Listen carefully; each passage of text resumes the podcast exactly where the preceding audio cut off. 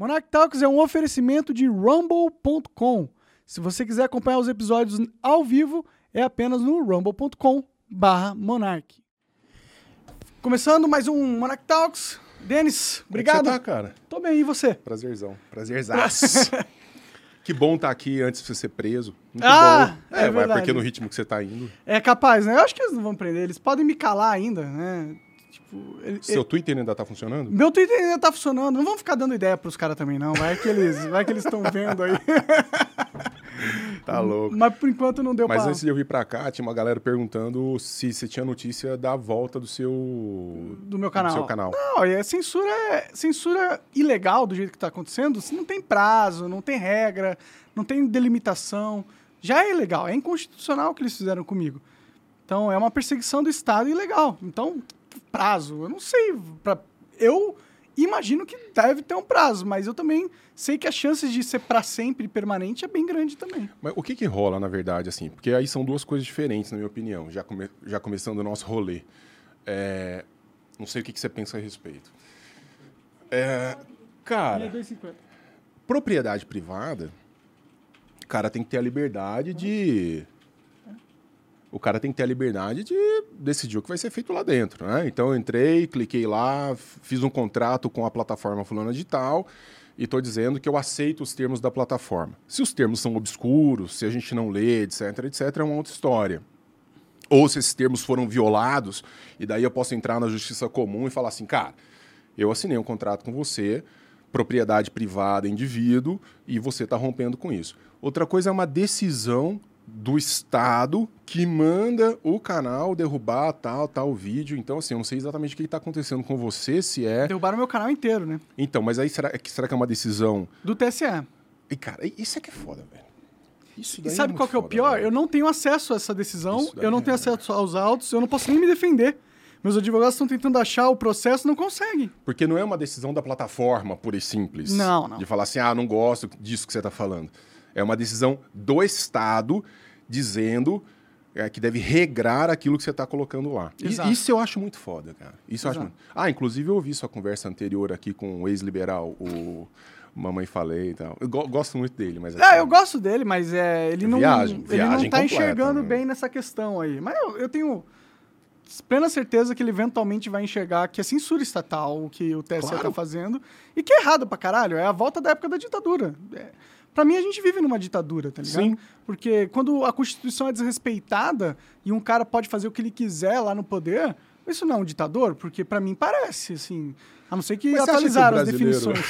Mas você acha que o, o brasileiro entende uma boa defesa da liberdade? A impressão que eu tenho é que tanto a direita quanto a esquerda, primeiro, eu não gosto muito desses termos porque eu acho eles muito vulgares, assim, no sentido de que eles não dizem muita coisa. O que, que é a direita? Ah, é verdade. O que, Cara, que tem, Gazeta? Desculpa, velho, deixa eu Fala cortar aí, aqui rapidinho o papo. E, e falar, ó, tem um, existe um jornal que defende a liberdade de expressão a todo custo. Gazeta. O Gazeta do Povo. Lá de, de Curitiba, não é isso? Eu acho que eles são de Curitiba. Acho que eles são de Curitiba. E eles estão, uh, pô, estão me patrocinando aí. Ah, eles estão, inclusive, com uma Black Friday agora, agora hoje, uma promoção foda. 60% Nossa. de desconto, são 10 reais por mês no primeiro ano. Então, baratinho aí para você acompanhar notícias de todas as formas e colunistas de todos os jeitos, com bastante liberdade de expressão, sem lacração nenhuma. É um conteúdo legal, bom, sério. Então, vai lá e aponta o seu celular para o QR Code que está na tela, que você vai ir diretamente para a promoção aí, para o desconto, tá bom? Massa. Valeu aí, Gazeta, e vai lá, assina. Eu, eu, eu assinei o Gazeta, acompanho lá sempre quando tem notícia. Agora, o meu, o meu, portal de notícia é o Gazeta do Povo agora. É, porque tá difícil confiar também. Ah, apesar de que eu não, não atribuo... Alguém me perguntou antes de vir para cá, lá no meu Instagram, ele perguntou assim, qual que é o papel da mídia e tal? Nenhum, cara. O papel da mídia não é... Ah, não, porque o papel da mídia é o papel de informar. Não, o papel da mídia é o papel que a mídia quer ter. Então, se o que me incomoda na, na mídia brasileira é algo que não acontece em diversas mídias de outros países, que é não abrir o jogo sobre aquilo que defende. Então, assim, olha, aqui nessa redação nós somos pró-Bolsonaro, nós somos pró-ditadura, nós somos pró-PT, nós somos pró. Cara, é a melhor coisa do mundo. É como você ir a um supermercado e dizer que, ó, é, é, esse produto aqui é o diet. Uhum. Esse aqui tá cheio de açúcar. E você escolhe o que você quer consumir. É tão simples. Então, eu fiz, eu fiz o doutorado na Itália e fiquei três anos lá. Cara, os canais de TV, os canais de mídia, eles são claramente tendenciosos. E você sabe exatamente para onde você está indo. Uhum. Melhor coisa do mundo. Mas eu acho que se fosse aberto, com certeza seria muito melhor. Mas o problema da mídia é que eles manipulam a percepção das pessoas, entendeu? Foda-se. Foda-se. Essa é a beleza da liberdade de expressão. Você tem que dar o direito do idiota de ser idiota. Cara, se a gente não tiver disposto a fazer perguntas céticas sobre aquilo que chega até nós, a gente nunca vai defender liberdade de expressão. A gente sempre vai relativizar. O brasileiro tem uma mania desgraçada de falar assim: nós não estamos preparados para termos completa liberdade de expressão, porque o nosso processo educacional, foda-se, é exatamente assim que nós vamos aprender.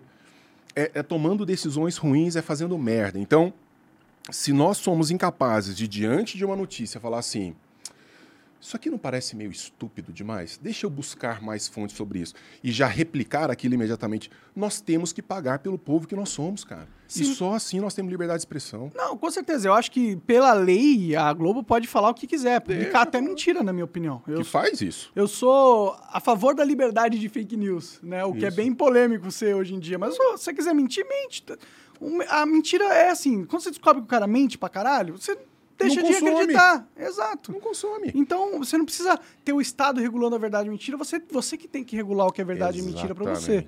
Exatamente. E, mas o problema é que a grande mídia, ela não só está mentindo, mas ela está se aliando ao Estado, censurando as pessoas e, e tentando controlar e manipular as pessoas, não de um jeito de eu estou falando, de um jeito de eu estou garantindo um espaço de autoritarismo é. para que o Estado me ajude.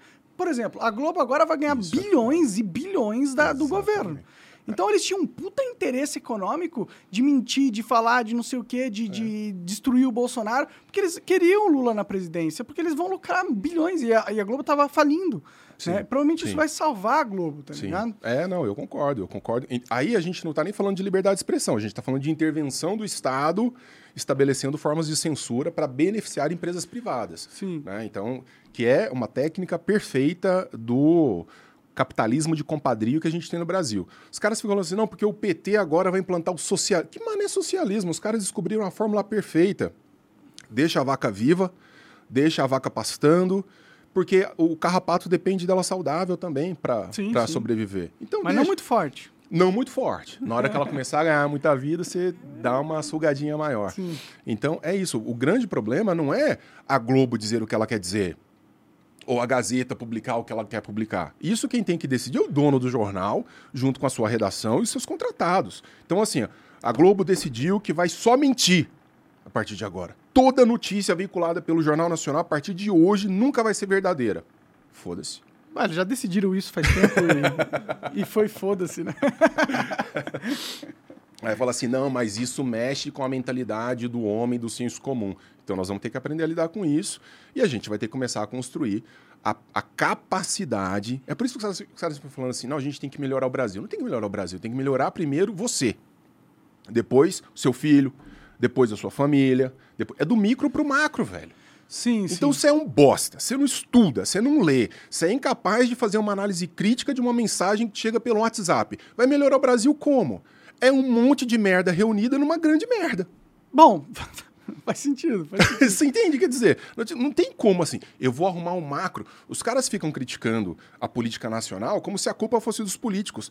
Cara, eu acabei de fazer um story sobre isso. Meu irmão, tem um vídeo maravilhoso. Eles pegaram um violinista profissional, cara, um virtuose da música erudita, tocando um Stradivarius, que é uma obra de arte maravilhosa, um, um violino fodástico, no, no subsolo de um metrô. Não sei, numa metrópole em Nova York, sei lá para fazer propaganda de uma peça que ia ter na cidade e tal.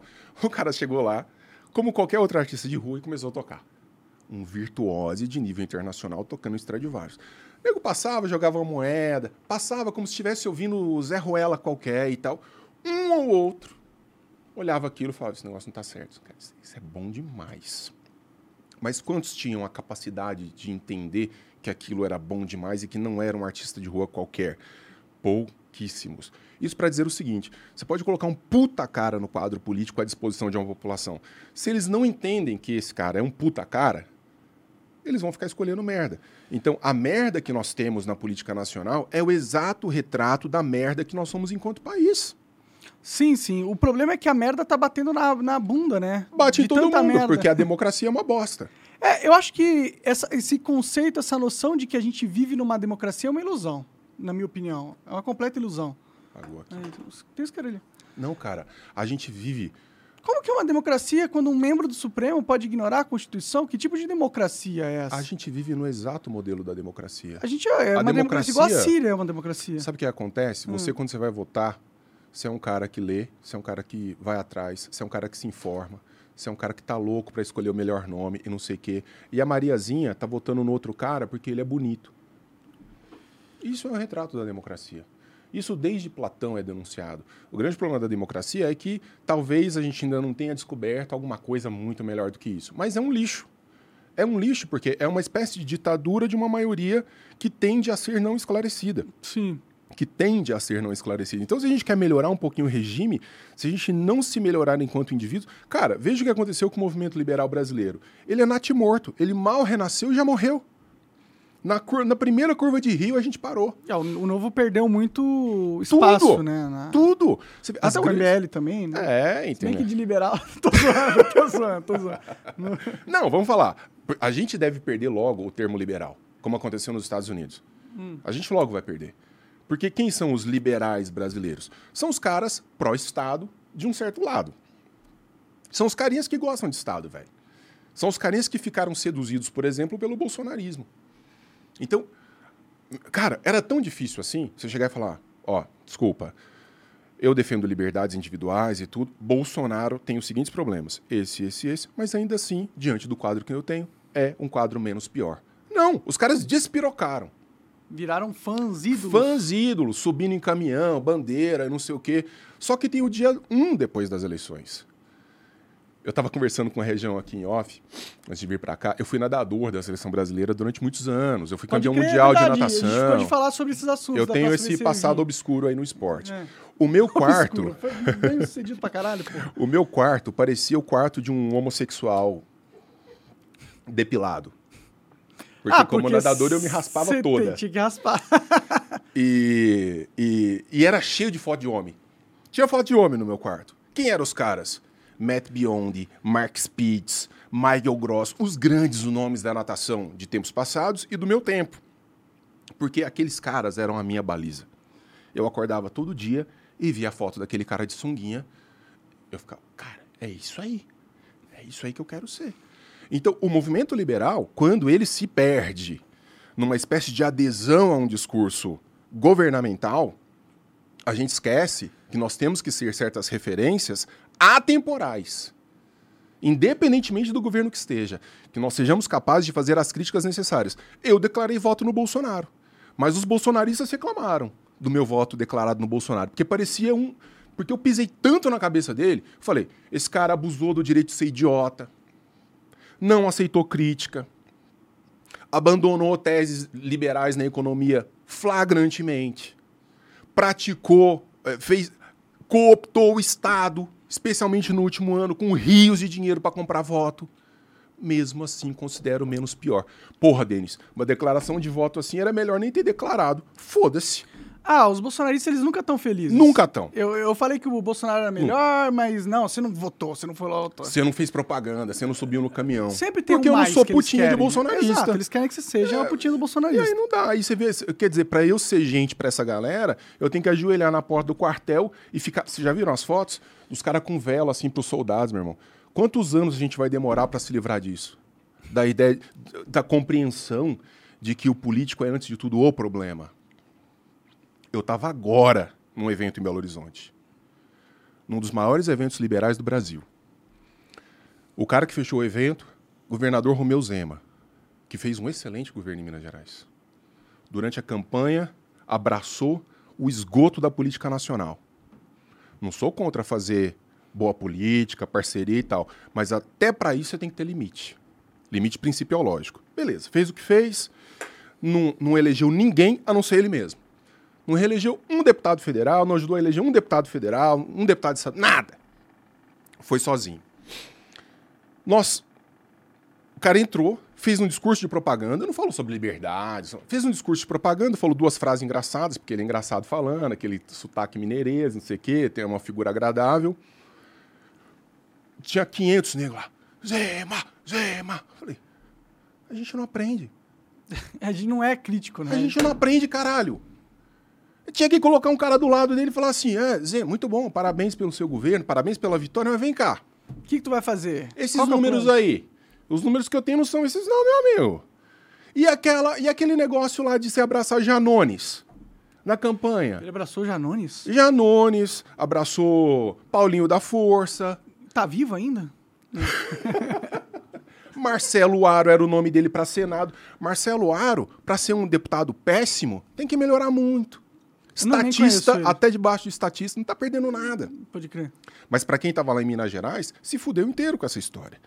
Então, cadê os liberais com questionamento cético? É o que eu falo. Bolsonarista tá lambendo bunda de político e tá procurando cores diferentes para seguir e não liberdade. A gente tá discutindo de novo a cor da coleira. É verdade. A camiseta verde ou amarelo? O, o amarelo ou é vermelho? vermelho, verde, amarelo. Mas ninguém tá falando assim, eu quero usar a camiseta que eu quiser e eu quero que você, político, se foda. É não, é verdade. cara, de novo, é gado de político. E dentro de movimento liberal, quando você vê esse tipo de reação, você fala, caralho, velho, a gente vai ter um mundo. A gente, eh, em off a gente estava brincando a gente vai ter que. A gente não vai ter que inaugurar o movimento liberal brasileiro. É o movimento abolicionista. A gente tem que recuperar o movimento abolicionista brasileiro. Deixar. É, construir uma sociedade de gente não escrava. É. O brasileiro parece que adora ser escravo. É. E quando você adora ser escravo, tem sempre um esperto para te mandar. Mas eu, mas eu acho que, tipo, eu entendo que o Bolsonaro teve problema, a gente estava conversando isso antes também, mas eu acho que os bolsonaristas eles são importantes. Primeiro, eu gostaria que eles deixassem de se auto-chamar bolsonaristas. Já, já, ajudaria muito. Eles poderiam ser só pessoas de direita, né? Porque eu acho que o, o, campo da direita é muito importante no Brasil. É muito importante que exista um campo da direita e que ele seja o mais forte, inteligente, com os melhores argumentos possível. Porque a gente tem um campo da esquerda e o campo da esquerda hoje apoia a censura, apoia o autoritarismo Sim. e apoia socialismo, comunismo, essas porra. Eles apoiam isso. É isso que é, esse é o mundo que eles querem ver, né? Sim. Então, a gente não pode só só bater, bater nesses caras. É. é. O Bolsonaro teve cagada? Teve cagada. Ele fez errado.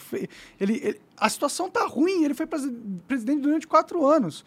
Então, dois argumentos. Ou ele não fez o suficiente para impedir que o negócio degringolasse pra caralho, porque degringolou, ou, ou porque ele era fraco, ou porque ele não queria, que para ele ele só queria se manter no poder e não funcionou, porque ele acabou perdendo. É. Eu não sei, é um desses dois, porque forte ele não foi. Ou ele foi, ou ele é fraco ou ele é conivente. Não tem qual outra. Assim, ó, vamos lá. Primeiro, a gente acho que não dava para esperar muito dele. Você sabe que uma vez eu fiz campanha para ele em 2018, campanha ferrada, campanha ferrada por causa de umas, de umas frases dele, que eram para mim muito socráticas. E eu, muito, de maneira muito retardada, ainda citei Sócrates para me referir a Bolsonaro. Desculpa, Deus. Não, mas o que, o que era o ponto? O ponto era o seguinte: assim, é muito legal você estar tá diante de alguém que reconhece que não sabe quando não sabe. Isso, para mim, eu, como professor de filosofia, esse é o sonho da minha vida. Às vezes eu estou lá na minha rede social, alguém me faz uma pergunta e eu falo assim, cara, eu não, eu não sei. A gente perdeu a capacidade de fazer isso. Porque é tudo tão rápido, você tem que ter opinião é, rápida sobre tudo, a todo momento. Eu, às vezes, pego minha moto lá em Uberlândia e venho para São Paulo para participar de um podcast, para visitar um amigo ou para dar uma aula. Aconteceu alguma coisa na hora do almoço e eu estava andando de moto, eu não vi. Na hora que eu chego aqui 6 horas da tarde, abro o celular, é como se eu tivesse que ter a obrigação de, nesse período, estar no celular e já ter uma opinião a respeito de uma coisa que eu nem sei o que aconteceu. Pode crer. Então ficou tudo muito louco. O Bolsonaro, ele tinha uma nota que ele usou na campanha e depois que se esqueceu disso, que era: olha, eu não sei disso, mas eu sei de um cara que sabe muito e esse cara que vai tocar essa pauta no meu governo. Sim, isso era cara, eu ovulava com isso. Eu falava: é isso aí, velho. Era um bom argumento mesmo. Deixa o cara que é bom no negócio tocar. Lembra do Posto Ipiranga, do Sim. Paulo Guedes? Você, ó, velho, eu não sou, eu não entendo nada de economia. Quem vai tocar isso é o Guedes. Eu não entendo nada de segurança pública. Quem vai tocar isso é o Moro. Quando ele resolve entender daquilo que ele não entende, ele começa a fuder o governo dele. É. Aí, meu irmão. E porque esse cara, o sujeito que é ignorante, quando ele quer ter razão, ele começa a gritar e ele começa a se tornar virulento.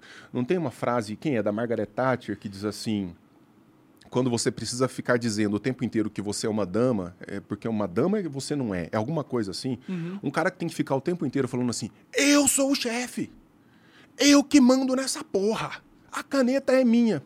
Esse cara já se perdeu, irmão. Sim, sim. E a verdade é que ele não foi o chefe de nada, né? Porque ele foi um ultra presidente fraco, né? É, então... É, ele não decidia muito boa parte do orçamento. É, ele tinha que dar para os parlamentares fazerem o jogo político dele. Ele não teve nenhuma autonomia na, na pandemia para fazer o que ele queria. Também burro pra caralho, ficou falando contra a vacina durante uma pandemia, tá ligado? Pra quê? Pra quê? Qual que é o sentido? Eu disso? acho que ele acreditava que a, essa pandemia era uma tática geopolítica de guerra híbrida para fuder o país. E aí ele queria garantir que o país não parasse e as pessoas não dessem muita importância para essa doença, para que a gente continuasse prosperando. Olha só, tem uma doença, pessoal, saiu uma vacina aí. Ó, eu como presidente da República mandei comprar tantas vacinas, quem quiser tomar, toma vacina. Está disponível nos postos a partir da semana que vem. Acabou! Era isso que ele tinha que fazer, é verdade. Só isso. Entrou numa cruzada. É porque, porque a grande mídia queria fechar tudo e ele via como errado. E mas era é, errado mesmo. Mas não é o que ele fez, é o modo como se faz. Monark, você chega na Lu e você quer fazer amor com ela à noite. Aí você, ela acorda, você olha para ela e fala assim: oh, mas você tá. Estante celulite aí, hein? Aí, na hora do brunch, você olha e fala assim, hum, mas essa pele aí não tá uma desgraça, hein? Vamos hidratar isso daí. Aí na hora do almoço você xinga. Aí à tarde você fala que não presta. Aí à noite você quer ela de baby doll pronta para copular com você. Velho, você tá num regime democrático, um cara velho de casa, trocentos anos como deputado. A Margaret Thatcher, que eu acabei de citar, o que ela fez? Ela queria fuder a força sindical inglesa. Queria fuder. Ela não chegou e falou assim: Eu vou fuder com vocês, comunistas e tal. Ela não fez isso. Ela chega no, no, no, no sindicalista e fala: E aí, boa tarde, como vai? Não sei o quê. E aqui, ó, tá preparando aqui. E aqui, ó, tô preparando aqui. Você viu o que, que o Lula fez? Dia 1, um, pós-eleição, foi lá, beija a mão do Lira. Lira, eu sei que você é meu adversário, mas eu vou precisar muito de você, Lira. Aqui, ó.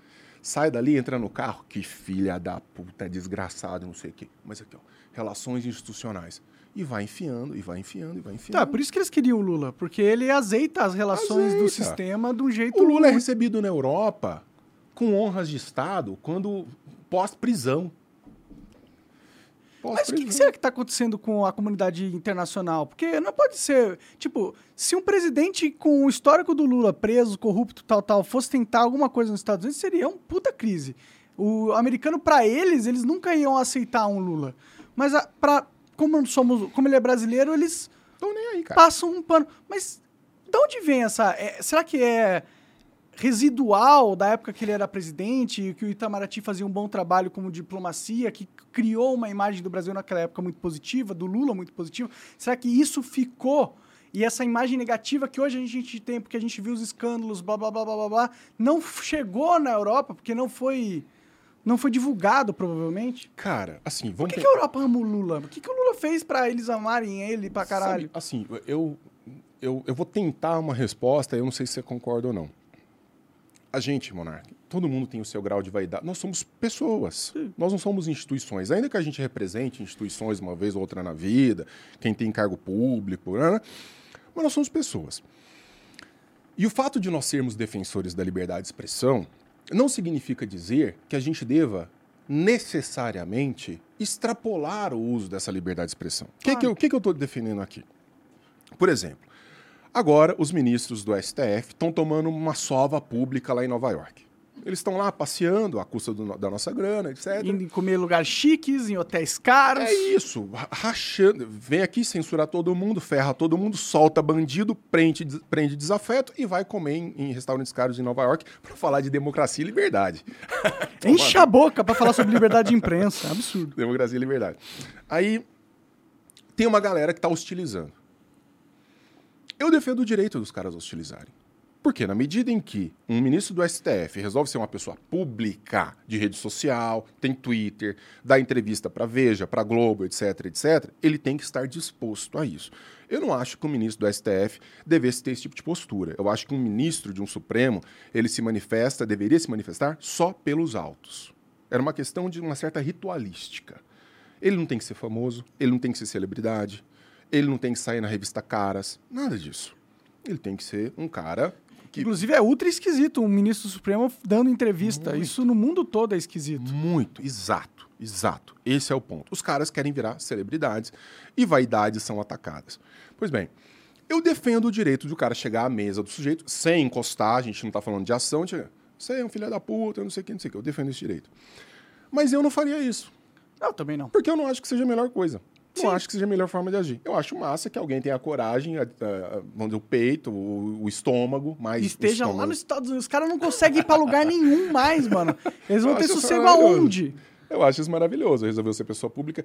Mas é, eu o problema acho... não é nem ser pessoa pública, resolveu destruir a nossa Constituição. Basicamente. Eles destruíram a nossa Constituição, Denis. Sim. É grave isso, cara. cara não, é, assim, não é uma. Se eles uma tivessem no, destruído de a nossa Constituição, seria bom. Porque a nossa Constituição é a raiz das nossas desgraças. Mas eles fizeram pior. Eles destruíram a Constituição para implantar um regime tirânico de controle social. É. Essa é a grande merda. Sim. Você pega uma Constituição que já é ruim, e piora nas decisões judiciais que você toma. Por pior que seja a nossa Constituição, ela ainda é a Constituição. Ela é. ainda tem, um, ela tem uma importância porque ela é, é como re, ela que dá a base para todas as nossas instituições. Sim. Então, se ela acaba, então a gente tem uma, um governo pirata. Sim. Com as instituições livres para fazerem o que quiser. Vai virar uma briga política interna dentro do Estado, com facções e o caralho, que é inclusive o que eu, alme, eu, eu almejo, né? eu penso que vai acontecer no ano que vem. Uhum. E, porra, o mundo tá indo pro caralho. Você tá preocupado, velho? É porque eu tô preocupado, assim, de verdade.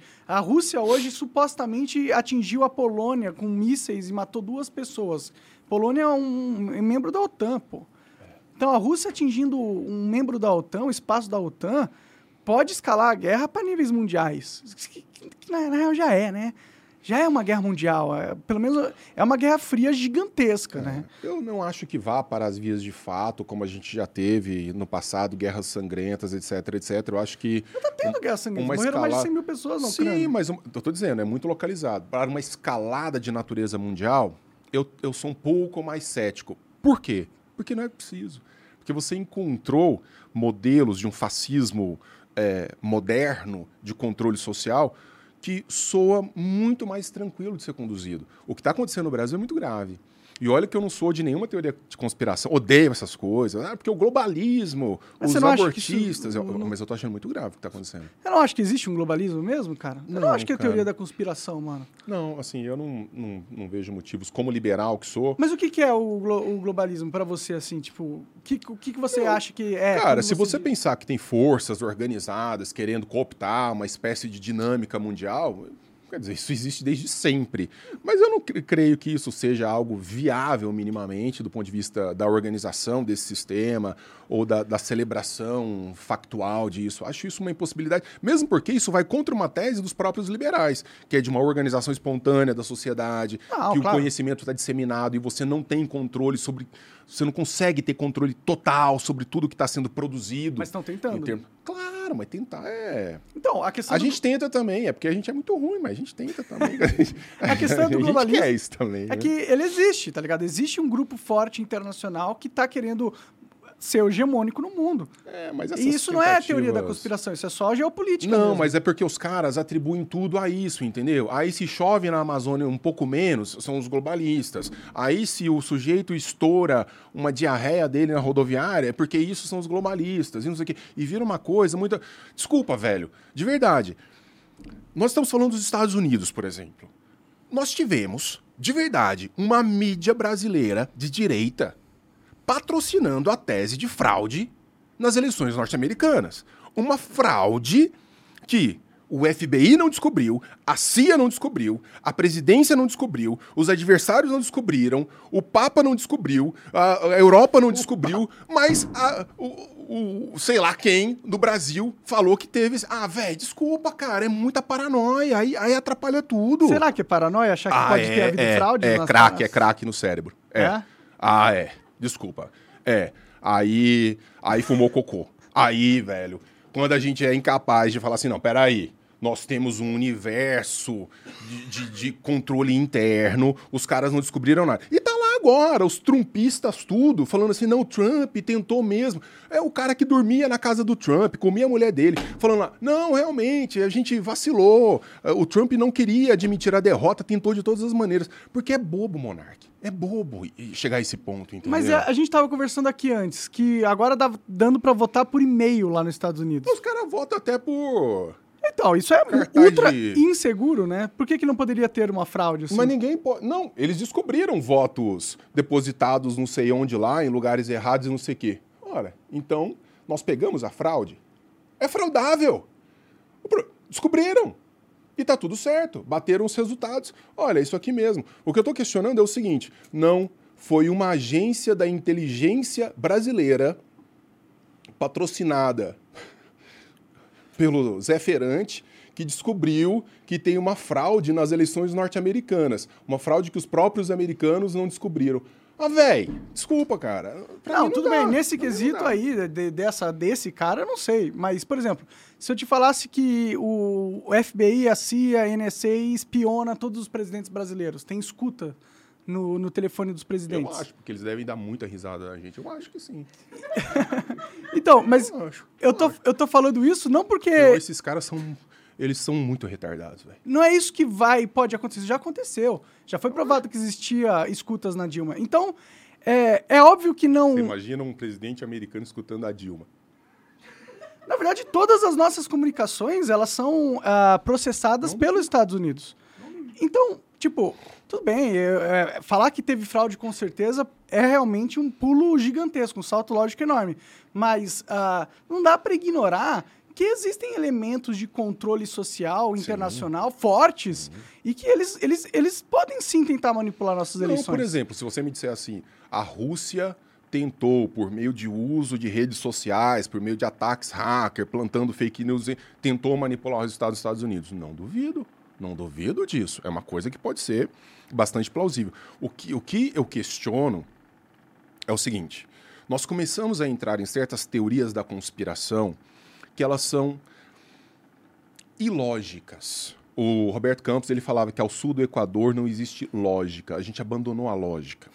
Então, daqui para baixo, a gente adora falar as coisas mais malucas. E o que é pior, existe um elemento da psique humana que aprecia o absurdo. Quanto mais absurdo, mais ele é mais vai para grupos de WhatsApp, assim, quanto mais ridículo e absurdo.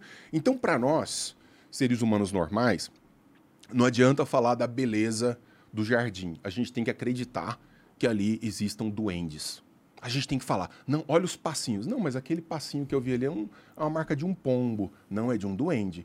Depois que o cara decide ser idiota, depois que ele decide ser idiota, acabou, Bruno. Não tem o que fazer. Ele decidiu, falou assim, eu sou um idiota e tem um punhado de idiota num grupo social comigo e agora a gente tem orgulho disso. Aí acabou, porque não existe bom senso, existe... aquele, aquele é... Por exemplo, na, na Rússia, as eleições que aconteceram lá nos territórios anexados, são eleições, são eleições sérias? Ou... Eu não acredito em nada disso. São eu fraudadas. São, eu não são... acredito nem na seriedade da nossa. Só que quando a gente vai então, questionar que a nossa. Falando, caralho, mas quando a gente vai questionar a nossa, ah. a gente tem que questionar com um mínimo de inteligência. Falar assim, claro. assim, ó, peraí, nós temos esses dados aqui, nós temos que melhorar esse quadro. Agora, os caras estão. Vamos questionar as urnas eletrônicas brasileiras? Vamos. Qual é a alternativa que nós temos aqui hoje? Não, aperfeiçoar, pressionar e não sei o quê. Cadê os políticos brasileiros? Bom, eles tentaram aprovar voto impresso. Tentaram porra nenhuma, Passaram cara. Eu tava lá dentro. Né? Era tão ridículo. No dia que o projeto de lei... Menos, foi né? pautado, foi pra comissão. Eu trabalhei nessa pauta dentro do Congresso. Monark, era tão ridículo que eu tinha crise de riso. Foi feito para não passar. Desculpa. Entendi, entendi, entendi. Os caras inventavam soluções. Faltava falar assim: agora você vai digitar, aí vai ter um esquilo que vai girar o voto impresso e vai ter. Era, era um troço ridículo. Foi feito para não dar certo. Entendi, entendi, Então não era um debate sério, era um debate de natureza ideológica. E política. Então, assim. ninguém está questionando que a gente tem que procurar meios mais efetivos, melhorar isso, melhorar a segurança, etc. Mas o que, que a gente está discutindo? A gente está falando voltar a anotar no papel e falar que isso vai ser melhor? Claro que não. não, não. Eu, eu, eu, acho que uma urna com, impre... com voto impresso, auditado por externos, com código-fonte aberto. Eu acho que Ajuda poderiam bem. ser Ajuda coisas bem. a se fazer, né? Eu acho. Mas vamos mudar um pouco de assunto. E aí, como, você sente é, saudade da sua época de natação? Sinto, cara. Sim, sim não, sinto em parte. Eu, era, era, meio, era meio puxado, né, cara? Era meio puxado. Eu comecei a nadar por influência do meu pai. Meu pai foi campeão brasileiro de natação e tal. Ah, meu então pai é é grandão também. Pode É, meu pai tem 192, 193, nadava. Minha irmã até hoje nada e tudo.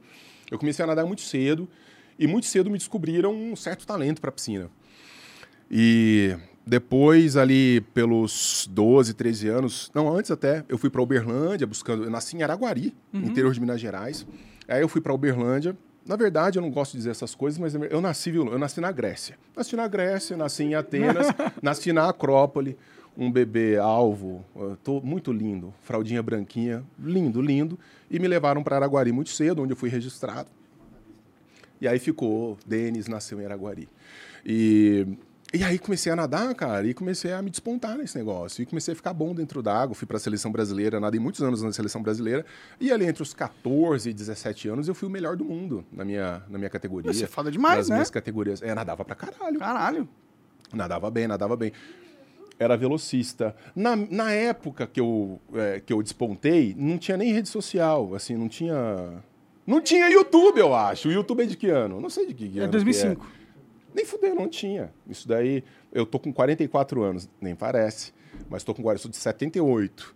Eu tinha, eu parei de nadar no pré-olímpico para Atlanta, 96. Não tinha essas redes, essas coisas. Obrigado aí. não tinha nem nascido.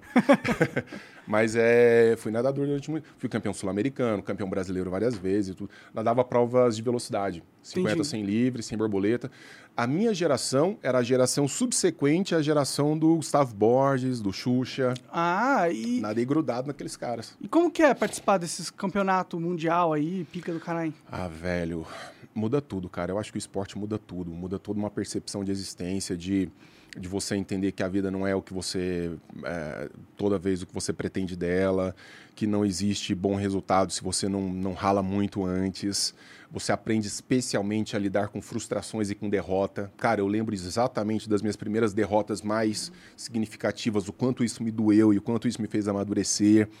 É, a ideia da disciplina, a ideia de um certo esforço, especialmente a natação, que é um esporte muito pesado do ponto de vista da manutenção da máquina, porque, cara, eu me lembro, eu treinava às vezes de madrugada, tipo das 5 e meia da manhã até 6 e meia da manhã, ia para a escola, Ó, puxado. Aí depois, logo depois do almoço, fazia mais duas sessões de treino. Então, para você fazer isso, você tem que estar muito engajado numa causa, enquanto tá todo mundo vivendo as suas vidas. Então, é- é- tem um Por que, sacrifício. que você gostava tanto de natação? Por causa da família mesmo? Incentivo dela? Cara, eu gostava muito de do que a natação me trazia. Eu não gostava de treinar, nunca gostei de treinar. Eu treinava, eu não era o cara do treino, eu não era o fodão do treino, mas na competição eu crescia muito. E aquela adrenalina da competição, e aquela vivência com os amigos. Até hoje eu sou amigo dos caras todos, a gente né, se fala. Eu acabei de mandar agora há pouco uma mensagem para o Ricardo Prado. Cara, Ricardo Prado, que foi um dos maiores nadadores da história do Brasil. O cara foi o primeiro eh, recordista mundial. O cara de 1,60m de altura dava pau em alemão de 2 metros, nadando 200 ml, 400 ml. Caralho. Um, um monstro, um monstro. O primeiro E- recordista mundial? O Ricardo Prado, brasileiro, o Ricardo Prado. Ah, ah, entendi, entendi, entendi. Da hora, da hora, da hora. Não, um, gigante. Gigante no sentido metafórico, porque Gigante ele é... pela sua própria natureza. Porque ele é super piquititico, né, cara? Assim, é- é, o grande adversário dele à época era o Michael Gross, que era, o- tinha um apelido de o Albatross, que ele tinha mais de dois metros de envergadura. Então o Ricardo Prado ao lado dele, você puxa aí, no- tem no, no YouTube, tem esses vídeos. Era uma diferença brutal. E faz diferença, assim, o peso, porque, bom, é óbvio que ele tem menos arqueadura para puxar mais água, mas ele também tem menos massa para mover. É que aí você vai compensar com força e técnica, né? Entendi. A técnica, ela é fundamental no nado. Não sei se você vai se lembrar, a sua geração acho que ainda vai se lembrar, do Alexander Popov, que era um russo, que à época dava pau com o Gustavo Borges, com o Xuxa, veio ao Brasil, inclusive. O Alexander Popov, enquanto os caras estavam dando três, quatro braçadas, ele dava uma. Caralho. É, então ele tinha uma técnica muito alongada. Era lindo ver aquilo. Porque os caras se debatendo do lado dele e ele aqui, ó, parecia uma locomotiva. Olha o cara aí. Ah, caralho. Ricardo olha Prado. o Pradinho aí. Que coisa maravilhosa. Muito emocionante. Isso aí, é, Pradinho. Isso é corrida de quanto? Nossa homenagem para você. 400 metros? Ah, pode crer. 400 metros. Olha lá. Ah, esse é o vídeo do recorde mesmo, que da hora. Olha que coisa maravilhosa. Ricardo Prado na raia 4 quebrou o recorde mundial dos 400 metros medley. Já perdi ele, ele tá onde? Ele tá na raia 4, metade exata da piscina. Entendi, ah, é bom, bom. É. Relativamente junto com o pessoal. Isso aí é o que é... Deve uns 400 metros. Mas esse tipo de natação que eles estão fazendo... Ele nada 100 metros de cada estilo, é uma das provas mais difíceis da natação. Você nada 100 metros borboleta, 100 metros costas, 100 metros peito e 100 metros crawl. Entendi. É uma prova de vomitar. É muito raro Aí você chegar... Voltam, agora. agora ele volta, de... porque essa piscina tem 50 Aí, metros. Entendi. Então ele vai e volta a borboleta borboleta, vai e volta costas, vai e volta peito. Caralho. Eu não sei se o cara ao lado dele ali se era o Michael Gross. O cara parece golfinho, né, mano? Sai da água e tudo aí. É maravilhoso, né? Maravilhoso. Olha lá. Ele certamente era o cara mais baixo dessa série aí. Tem o, o Ricardo Prado, tem 1,60m e pouco. E faz muita diferença a altura para natação? Ah, faz, cara, porque a gente está falando de alavanca, né? A gente está falando de catar mais água. E o medley é foda porque o cara tem que ser muito bom nos quatro estilos. Então, às vezes ele vai mais ou menos no borboleta, mas aí ele avança no costas, ele perde no peito, chega no crawl. É muito emocionante a prova. Legal demais. É muito legal. É. Foda demais. Lindo, lindo. Piscinona é enorme, né? Vontade de ter uma piscina dessa em casa. Olha o tamanho da piscina. Muito foda. E aí, 4 minutos é o recorde, é isso? Aí, provavelmente, 400 medley nesse ano aí. A gente está falando provavelmente. Isso aí, essa prova, ela deve ser de 82. 82 é o ano no qual ele bateu o primeiro recorde mundial de um brasileiro. Pode crer. É, é... Então deve ser mais ou menos esse ano aí. Ah, é o recorde mundial é do Brasil que ele quebrou, não, não é, é, do o mundo. Recorde, é o primeiro brasileiro a quebrar o recorde do mundo inteiro. recorde do mundo inteiro. Ah, entendi. entendi. É, é. Não, animal demais. Nada né? muito, cara, nadava muito. E que o Brasil ajuda na, na, na, natação? A gente tem uma política de natação aqui? Agora melhorou bastante. É mesmo? Agora melhorou. Ela tava com patrocínio. Na minha época, você vê, eu nadei. Vamos falar aí. Eu tava no meu, no meu auge em 93, 94. Aí eu ganhei o patrocínio. Eu tô rindo porque eu recebi o patrocínio da Encol. Vocês lembram? A Encol, você é muito jovem, era uma construtora brasileira que no mês que ela começou a me patrocinar, eu recebi acho que uns dois meses de patrocínio, ela quebrou. Putz. Mas ela quebrou num grau que você não tem noção. Até hoje tem prédio abandonado da Encol. Entrou numa treta jurídica nacional e tudo. Entendi, entendi. Mas era muito ruim. Né? Tanto que não tinha estímulo, assim. Era pai pagando tudo, era pai trocínio mesmo. Ah, mais recentemente, a coisa ficou mais profissional. Agora os caras têm patrocínio, né? treinam nos Estados Unidos. Mas vem mais da iniciativa privada ou vem do Estado? Não, mesmo? vem mais da iniciativa privada. O Estado tem uma presença maior nesse processo. Mas, cara, é é, hoje as, as, empresas estão muito interessadas nesses grandes nomes e, e enfiam dinheiro mesmo. Assim, os caras ficam ricos. É Essa, na minha querem... época, era uma impossibilidade. Por que eles estão interessados, assim? Tipo, eles querem... Ah, não, as marcas vendem, é, vendem muito. É um mercado... As competições mais frequentadas nas Olimpíadas, que causam maior interesse, atletismo e natação. Pode crer. Atletismo e natação. É e deve ter mais... muito periférico, né? Associado à venda, né?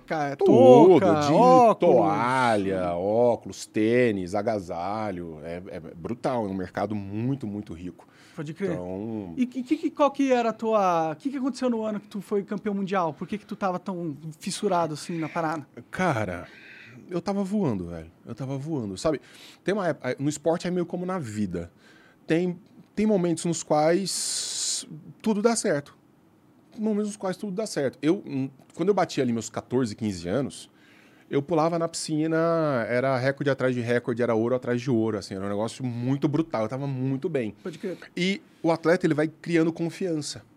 Quando você ganha confiança, que você sabe assim, eu vou pular na piscina e vou... Hoje é recorde, pra te derrubar é muito difícil. Pode crer. Eu me lembro que teve aqui no Brasil, na época, foi acontecia nas praias, numa praia do Rio de Janeiro. Eles montavam uma piscina na praia. Ah, que da hora. Era. Chamava Meeting Claybon de natação. Era um patrocínio da Claybon, que era uma marca de que era? Aquilo era margarina? Uma coisa assim. E aí veio, veio, aí veio Xuxa, Gustavo Borges e veio o Alexander Popov. E eu lembro de ver essa, essa competição e o Popov, antes das provas, ele soprava os adversários assim. Era muito louco isso. Era basicamente o que ele fala, o que ele estava na cabeça dele dizendo para ele mesmo era o seguinte: cara, desculpa, Vou, eu vou, te comer hoje. Vou chegar foda. É, então, e quando o cara tá com essa psique, mais o treino, mais a condição física, é muito difícil você derrubar um cara desse.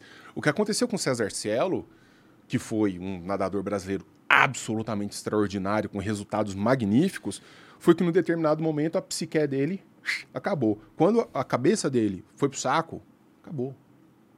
Você roda braço, parece que você tá nadando numa areia movediça. É muito estranho. É muito estranho. Pode crer. Você não consegue sair daquilo. E para sair dessa condição, você tem que. A retomada é muito difícil. Pode o cara crer. tem que ser muito monstro. Que foi o que aconteceu com o Michael Phelps. O Phelps foi um cara que parou um tempo, entrou meio que num momento de- vida muito difícil, voltou progressivamente aos treinos e arrebentou de novo aqui no Rio de Janeiro e tal. Aí, então, é um cara que conseguiu dar essa volta. Pode crer. Maior nadador de todos os tempos. Maconheiro também. Adora dar um tapa. Não a prejudica, né? aparenti- a- Aparentemente.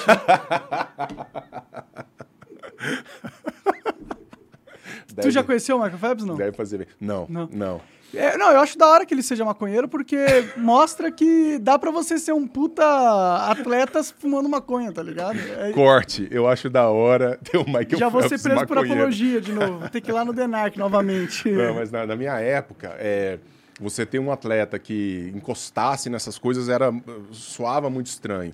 Mas mudou muito, né? E Assim, cara, e maconha, maconha, desculpa, Não é uma vantagem competitiva, né? é, não- também não faz mal pra ninguém. É. cara. O cara treina 10 horas por dia, vai lá com um cigarro de maconha que vai fazer que, Vai- ele- que vai ele perca. ele, é. Não, não faz o menor sentido. É só deixar ele mais de boa, mais tranquilo, É, acho. é, né? é. Ou paranoico, né? Porque maconha deixa paranoico também. É, agora também tem até os, os- a, a- a questão do doping. Então, os caras são muito vigiados com qualquer Sim. tipo de substância. Qualquer tipo. Eu mesmo, na minha época, houve um momento em que eu comecei a ser testado. Ah, né? É, então, mas- e e era uma coisa muito inicial.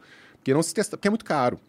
É, o processo de testagem era, então, muito caro. Então, eles escolhiam por amostragem. Uhum. Hoje, não. Quando você pega uma final olímpica, todos são testados.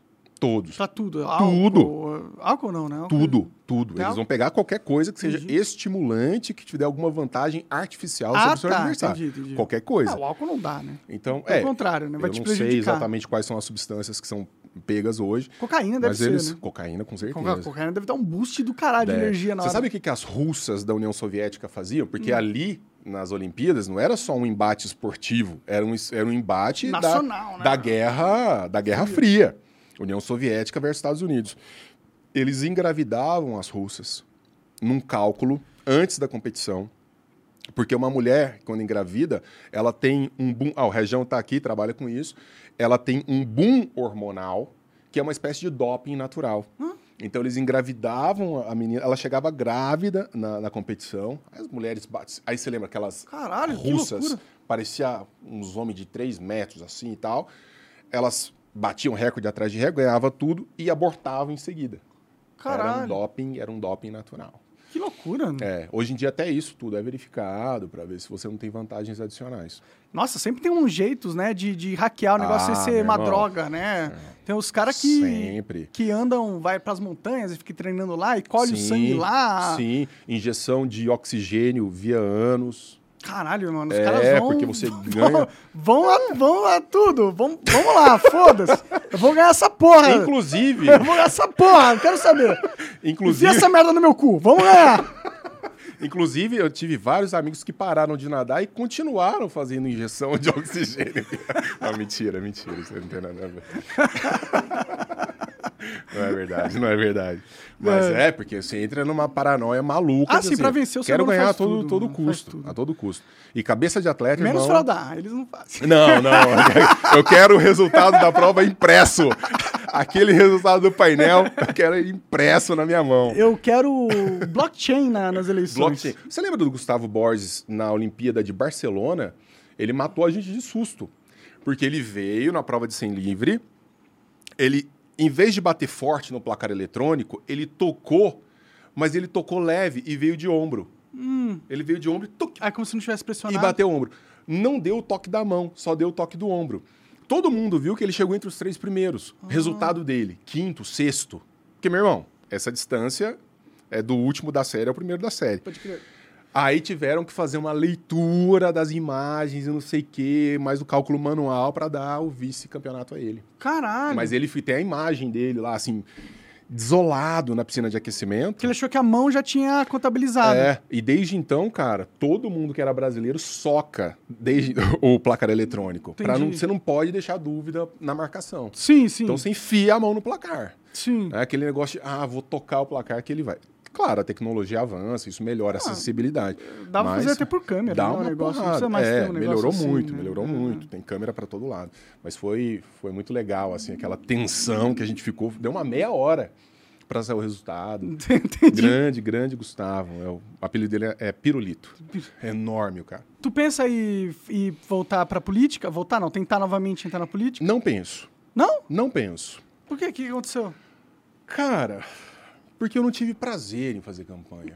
Não foi legal? O Roberto Campos, que é um cara. Eu, eu tô citando o Roberto Campos, que eu tô lendo um livro dele. Eu amo o Roberto Campos, tá, cara? Eu acho que é um dos caras, talvez um dos maiores gênios que esse Brasil já teve. Um ele é político? Brilhante. Ele, ele, foi duas tá vezes vivo, deputado não? federal. Não, não, ah, não. Tá, entendi. É. eu, na minha idade, eu começo a citar só gente morta. Tá certo. Tá, tá todo mundo meio que morrendo. Se não morreu, tá para morrer. E, e o Roberto Campos, ele ele, ele fala que a, a, democracia é uma coisa maravilhosa. O duro é aguentar pedir voto. É muito ruim, cara. Eu sou um acadêmico, eu gosto de pesquisa, eu gosto de leitura, eu gosto de estudo, eu gosto de escrever livro. Inclusive, eu estou com mais presente aqui para você. Opa, da vez passada eu trouxe. E... Estão aí, estão aí, aí. E é, é, disso que eu gosto. Cara, sair na rua e ficar assim... Olá, tudo bem? Mas é isso que você tinha? Meu nome é Denis. Eu sou o candidato a deputado federal. Você já tem um candidato? E às vezes o cara faz aquela cara de bosta pra você. Ah, e você não poder mandar ele pra puta que pariu. Assim, enfia esse seu voto, né? que é a vontade que você tem de dizer. Eu não tive prazer. Eu preferia, te juro, ter um exame de toque retal toda manhã a sair para fazer campanha. Era muito triste. E eu era do Partido Novo, já não sou mais filiado. Ah, é? É, já me desfiliei, já desfiz de tudo. É, você era... ajudou bastante eles, pô. Foi, foi, foi, foi tive um, um, voto bom lá também e tal. Não foi, não foi de... Cara, não, eu, eu, sou muito grato a quem votou em mim. Porque quem votou em mim, tive acho que 11 mil votos em Minas Gerais.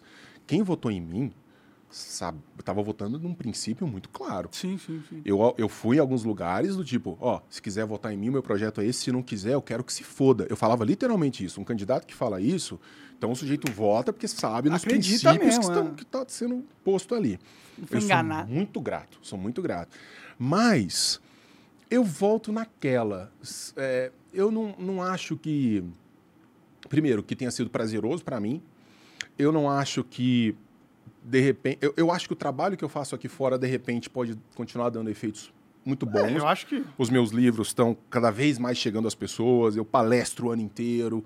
Uh, levo mensagem. E o melhor, Monark. Por isso que eu acho massa te ver defendendo quando você estava aqui com a mamãe falei, eu achei muito bom você estar tá puto e defendendo bem a liberdade. Que é, é, ser livre é bom demais. E a vida na política, muitas vezes, te faz começar a pensar demais na diferença entre o que você está cogitando aqui e o que você está dizendo. Isso, isso me arrebenta. Se eu tiver que começar a fazer muito cálculo entre o que eu estou pensando e o que eu quero dizer, isso vai me matar por dentro. Sim, mas é exatamente isso que a gente quer, que pessoas entrem lá que não tem esse cálculo, que não tem esse filtro político que digam na que fala. tem que ser dito. Por isso que as pessoas gostam do Bolsonaro, com todos os defeitos que ele tem. O- ele se tornou um Sim. fenômeno da política brasileira justamente porque, porque você vê que ele não é polido. Isso é bom.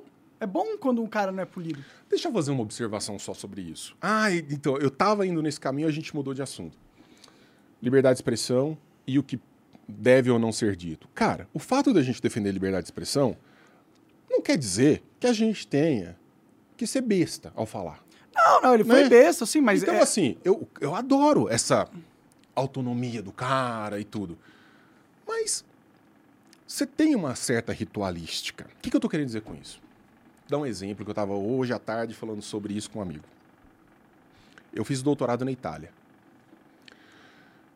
Na Europa, de modo geral, quando um aluno vai se relacionar com um professor, ele sempre, sempre, em qualquer situação, ele vai falar o senhor ou a senhora para um professor. Sempre. Tratamento respeitoso. As línguas latinas têm isso. A gente no Brasil não tem essa, muito essa diferenciação. Existe formal, mas a gente usa sempre a conjugação do jeito meio que a gente quer, improvisado. Mas no italiano é lei, que usa para senhor, para senhora, e o tu para tratamento informal. O professor, o meu orientador de doutorado, ele se referia a mim como tu. Eu me referia a ele como lei, o senhor, a senhora. Ele tinha discípulos, gente estudando, pesquisadores com ele, de anos de relacionamento. Iam à casa dele, ele ia à casa, participava de festa de aniversário do filho, relacionamento pessoal, de casa. Ninguém nunca dispensou a ele um tratamento diferente que não fosse o senhor. Há uma certa ritualística. Isso é muito conservador, né? É aquela ideia assim: eu fiz um percurso que você ainda não fez, portanto, tem gente que faz mau uso disso, mas a gente celebra isso porque funcionou no curso da história. Pois bem, no dia em que eu defendi meu doutorado e entrei como docente na universidade, ele me chamou no, no gabinete dele, falou: Denis, adesso, agora, diamo-te del tu. Ou seja, nós começamos a usar o tu um com o outro. Eu estou te autorizando, porque agora Você você, virou um não é doutor. mais um meu aluno, você é um meu colega professor. É até emocionante. Assim, Caralho, Ah, legal isso é um aí. negócio. Todo Ou seja, ritual mesmo. Hoje, os meus alunos, mu- muitos jovens, eles chegam e falam assim: Ô, e aí? Eu não faço questão de ser chamado de professor, doutor, sua magnificência, nem nada disso. Porque mas ele chama o pai dele assim. Ô, É, Você não vai lá, não, mundo assim. É um tratamento Então- informal com todo mundo. é, é um, é um tratamento informal com todo mundo. A liberdade de expressão é uma coisa muito boa. Mas, se a gente quer conquistar coisas a partir da liberdade de expressão, não custa fazer um bom uso dessa liberdade de Ah, expressão. claro. é, a liberdade de expressão para um comunicador é igual a letra para uma música, né? Você tem que Você ter, falou bonito pra caralho. você tem que ter uma boa letra, né? Isso. Você quer, você quer saber, por exemplo, os caras falam assim: ah, no Twitter agora com Elon Musk vai ter liberdade total, não sei o que, não sei o que, não sei o que. Nenhuma rede social consegue sobreviver com liberdade total do que está sendo dito lá. Por quê? Porque as pessoas não querem isso. No, digo, digo, na imagina uma rede social na qual todo mundo pode se xingar o tempo inteiro. Ah, é o Twitter. Imagina o Twitter. A esgotolândia, né? O twi- O meu Twitter é só Não, não. é. É, é o seu- não tô falando do seu Twitter, não. Seu, suas redes sociais não são referência pra nada. Tudo que eu olho é a só- gente me xingando. Infelizmente, é... esse é o meu, é o meu dia a Ninguém, dia. cê- ninguém, ninguém quer frequentar um negócio, só fica assim, filha da puta, desgraçado, você é um merda, você quer. Mas pode ter um ponto, uma, uma coisa que eles eh, proporam, né, lá pro Elon Musk, ou ele mesmo propôs. Você ter dois Twitters. Você ter o Twitter Safety Hardcore? Work. É, e o Twitter Hardcore. Você tem as duas. E aí, mano, você tá no Twitter Hardcore, tudo é pra você ver um cara xingando, não quer? Vai pro Twitter Softcore. Eu acho legal. Tá ligado? Aí você Eu vai pra lá. Eu É. acho legal. Eu acho que o problema é que a gente. Porque o- a fake news é um problema. Mentiras em larga escala podem ser um problema para a sociedade. A gente quer uma sociedade que divulgue verdades, não divulgue mentiras. Uhum. Mas o problema também é que a sociedade, percebendo isso, eles estão colocando uma solução, que é a censura, que é mais amarga mais- Perniciosa do que o problema que- em si. claro. Que é a gente falando merda e mentira. E outra, da vez passada que eu vim aqui, a gente comentou isso. O processo civilizatório depende da possibilidade de você dizer absurdos. Porque é o efeito colateral de uma coisa necessária. O que eu quero dizer com isso? a gente só avança na ciência, na filosofia, na política. Por quê? Num determinado momento, eu vou dizer uma coisa que é contra o establishment, que é contra o status quo, que é contra a ordem estabelecida e que não é uma ideia bem aceita naquele momento. Mas que num momento muito breve passa a ser não só aceitável, como mesmo desejável. Uhum. Que foi, por exemplo, o que aconteceu com as liberdades civis nos Estados Unidos. Que só aconteceram porque em algum momento alguém começou a dizer coisas que naquele momento eram absurdas. Agora, como é que eu vou estabelecer critérios objetivos para o que pode ser dito porque é razoável, no, pode ser razoável no futuro? Não tem jeito. Então eu tenho que deixar falar. Meu irmão, tem coisa melhor. Cara, o Brasil é, às vezes eu penso que a gente não é impossível. Nós estamos agora vivendo. O sujeito não pode falar uma frase racista para o outro. É, porque é crime, né? É crime. Isso é um absurdo. Eu também acho, mas agora vão ser cancelados nós dois por termos dito essa dito opinião. isso? É, claro, com Tem certeza. que poder liberar falar frase racista. Ai, meu Deus. Ó, oh, galera, ele falou. Mas o pior é que Tem eu concordo. Que. Eu concordo. Eu acho que. Óbvio. E, e, na verdade, é liberado. Se você quiser ir na, na rua, ficar dois segundos, você vai ver alguém falando alguma parada que pode você ser considerada racista. Quer coisa melhor do que você poder identificar claramente na sociedade quem é cretino, quem é racista, Sim. quem é nazista, Sim. quem é não sei o quê. Você quer falar daquela sua frase anterior lá que te trouxe aqui? Podemos falar. Ah, aquela, aquilo é maravilhoso. Ou seja, eu tenho que ter o direito de dizer, não, eu sou a favor da criação de um partido nazista. Eu não estou fazendo nada para criar um partido nazista, mas eu tenho que ter o direito de dizer isso. Sim, sim. E eu, bom, eu não disse isso, tá? Não disse que eu quero criar um partido nazista, pelo amor de Deus. Você falou, não, você falou claramente eu falei, eu, que você tinha. Se tivesse um, igual lá nos Estados Unidos, onde existe o partido nazista, e eles fazem manifestações passeatas. Eu acho que a gente tem que proteger a liberdade de expressão a um nível que até mesmo esses imbecis dos nazistas, possam esses idiotas, esses monstros, eles Exatamente. possam se expressar também. Porque é, que isso é liberdade. E agora você tem falsos liberais dizendo que não pode ser bem assim, que nós temos que ter uma certa linha para a convivência em sociedade. Se liberal está dizendo isso, o que que censor vai começar a dizer, irmão? Não, não, não existe liberal, é isso que você falou, não existe mais liberal. Não existe. Existe Acabou. só gente que é a favor da censura. A maioria das pessoas no Brasil hoje são a favor da censura. Eu estava no congresso lá na LibertyCon esse fim de semana, eu levantei e falei isso no microfone. Só, vocês só são defensores da liberdade de verdade no momento em que o seu adversário estiver dizendo coisas ofensivas na sua cara e falar assim: eu te dou o direito e defendo o seu direito de falar isso. Cara, isso é muito difícil. Muito difícil. Imagina um cara que tem uma fé. Eu não sou um homem de fé. Eu sou agnóstico. Mas eu imagino para um, um homem de fé, para um indivíduo de fé, ter alguém falando mal do seu Deus, da sua religião, fazendo chacota com o seu.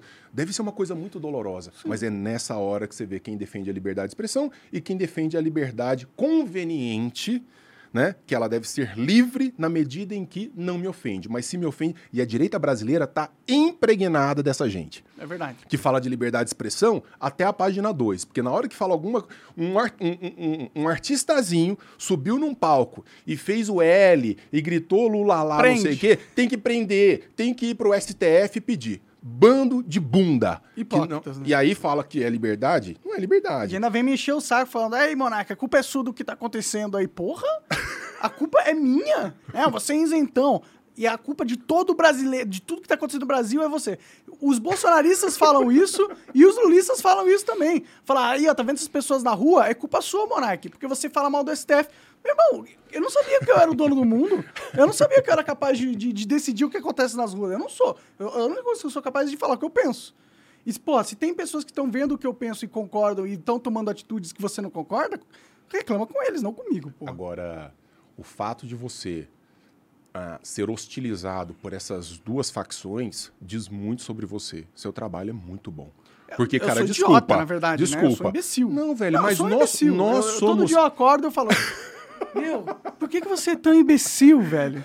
Cara. Porque eu tô, eu tô só me fudendo. Denis, eu perdi minha empresa, Eu fui é, humilhado socialmente, chamado de nazista pela mídia internacional e nacional. Cara, eu, eu nunca consegui isso, Eu fui véio. censurado. Eu, eu, sou, eu sou o bosta. Não, porque eu tô para. tentando isso daí você tem não muito quer tempo. isso que aconteça isso com você. Claro, isso é uma velho. merda, cara. É uma merda. Não, você não quer. Você tá falando isso porque É porque você... nunca aconteceu. Porque não aconteceu. Desculpa, Deus. Você não quer que isso aconteça, cara. É, eu imagino, é muito mu- pesado. É muito pesado, velho. Uhum. É muito pesado. Muita gente achou que eu ia me matar, mano. Eu fiquei surpreso, porque pra mim não foi pesado ao nível de eu querer me matar. Uhum. Mas a maioria da percepção das pessoas... É porque todo mundo achava que eu era um drogado, desestabilizado. E, a- e E agora, agora não acha? e agora a gente não. e agora a gente sabe até que o Michael Phelps é um drogado, então tá tudo certo, cara. Mas, velho, eu acho que isso daí eu colocaria no meu currículo. Eu colocaria no meu currículo. Eu sou odiado por essa gente e por aquela gente. Isso é maravilhoso. Cara, os nossos inimigos, os nossos adversários dizem muito sobre o que a gente tá fazendo. E desculpa, velho, ter essa galera hostilizando o seu trabalho é, depõe a favor da qualidade do que você tá fazendo. Bicho, eu vou te falar uma coisa. Outro dia eu fiz um. Eu não sou nenhuma estrela do Instagram, velho. Muito longe disso. Porque, na verdade, o que acontece? As pessoas estão procurando seguir quem esteja ali para amaciar o ego e aquilo que elas já pensam. É verdade. Então elas saem procurando essas coisas. Você pode ver as redes de bolsonaristas por aí triplicaram, quintuplicaram de tamanho. Verdade. Tá todo mundo batendo um milhão de seguidor. Porque os caras estão indo atrás de gente para amaciar o ego e pré-compreensões. E defender eles. Eu é. sou um professor de filosofia, eu tô me fudendo. Se tá sa... Aí um dia, o exercício da filosofia é o exercício da crítica dolorosa. É aquela que eu olho pro espelho e falo assim, velho, você tá defendendo isso? Você é muito burro. Analisa isso, defenda aquilo que você tem que defender. No dia que começou a parar caminhão na estrada, parou um dia, parou dois dias, mas estava parando mesmo. Tava num primeiro momento, que tava parando Sim, tava começando mesmo a faltar coisa nos mercados. faltando coisa, não tava passando ambulância. Os caras pararam no radical. Aí eu fiz um post falando assim: passou de hora de tirar esses arruaceiros da rua. Véi, em duas horas, eu perdi 5 mil seguidores no Instagram. Fez. Aí eu falei: caralho, é isso, é isso que eu quero. Eu quero tirar essa massa defecante da minha rede social. Aí eu já meti um post em seguida. Porque, velho, eu não quero ninguém me seguindo pra ouvir coisa que agrada. Aí, sabe o que aconteceu? Os caras tiveram que esperar. Isso, muitos que se dizem liberais.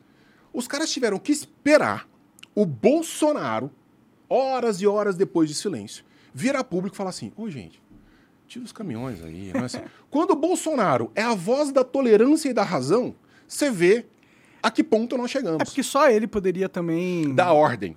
É, porque Da eles estão lá por causa. É sim. Ele precisava do, do Bolsonaro. como- Ele é o presidente, né? Não. Isso daí não é coisa de presidente, não. Não, sim, Da mas ele é ordem, o presidente, tá ligado? E essas galeras, elas, elas admiram o Isso aí é o guru da seita, é diferente, né? Tudo bem, tudo é o bem, guru tudo da bem. seita. Mas pra eles é importante que o, eles, são, eles escutam o Bolsonaro. Então, Eles mas aí, escutam. esse é o nosso problema.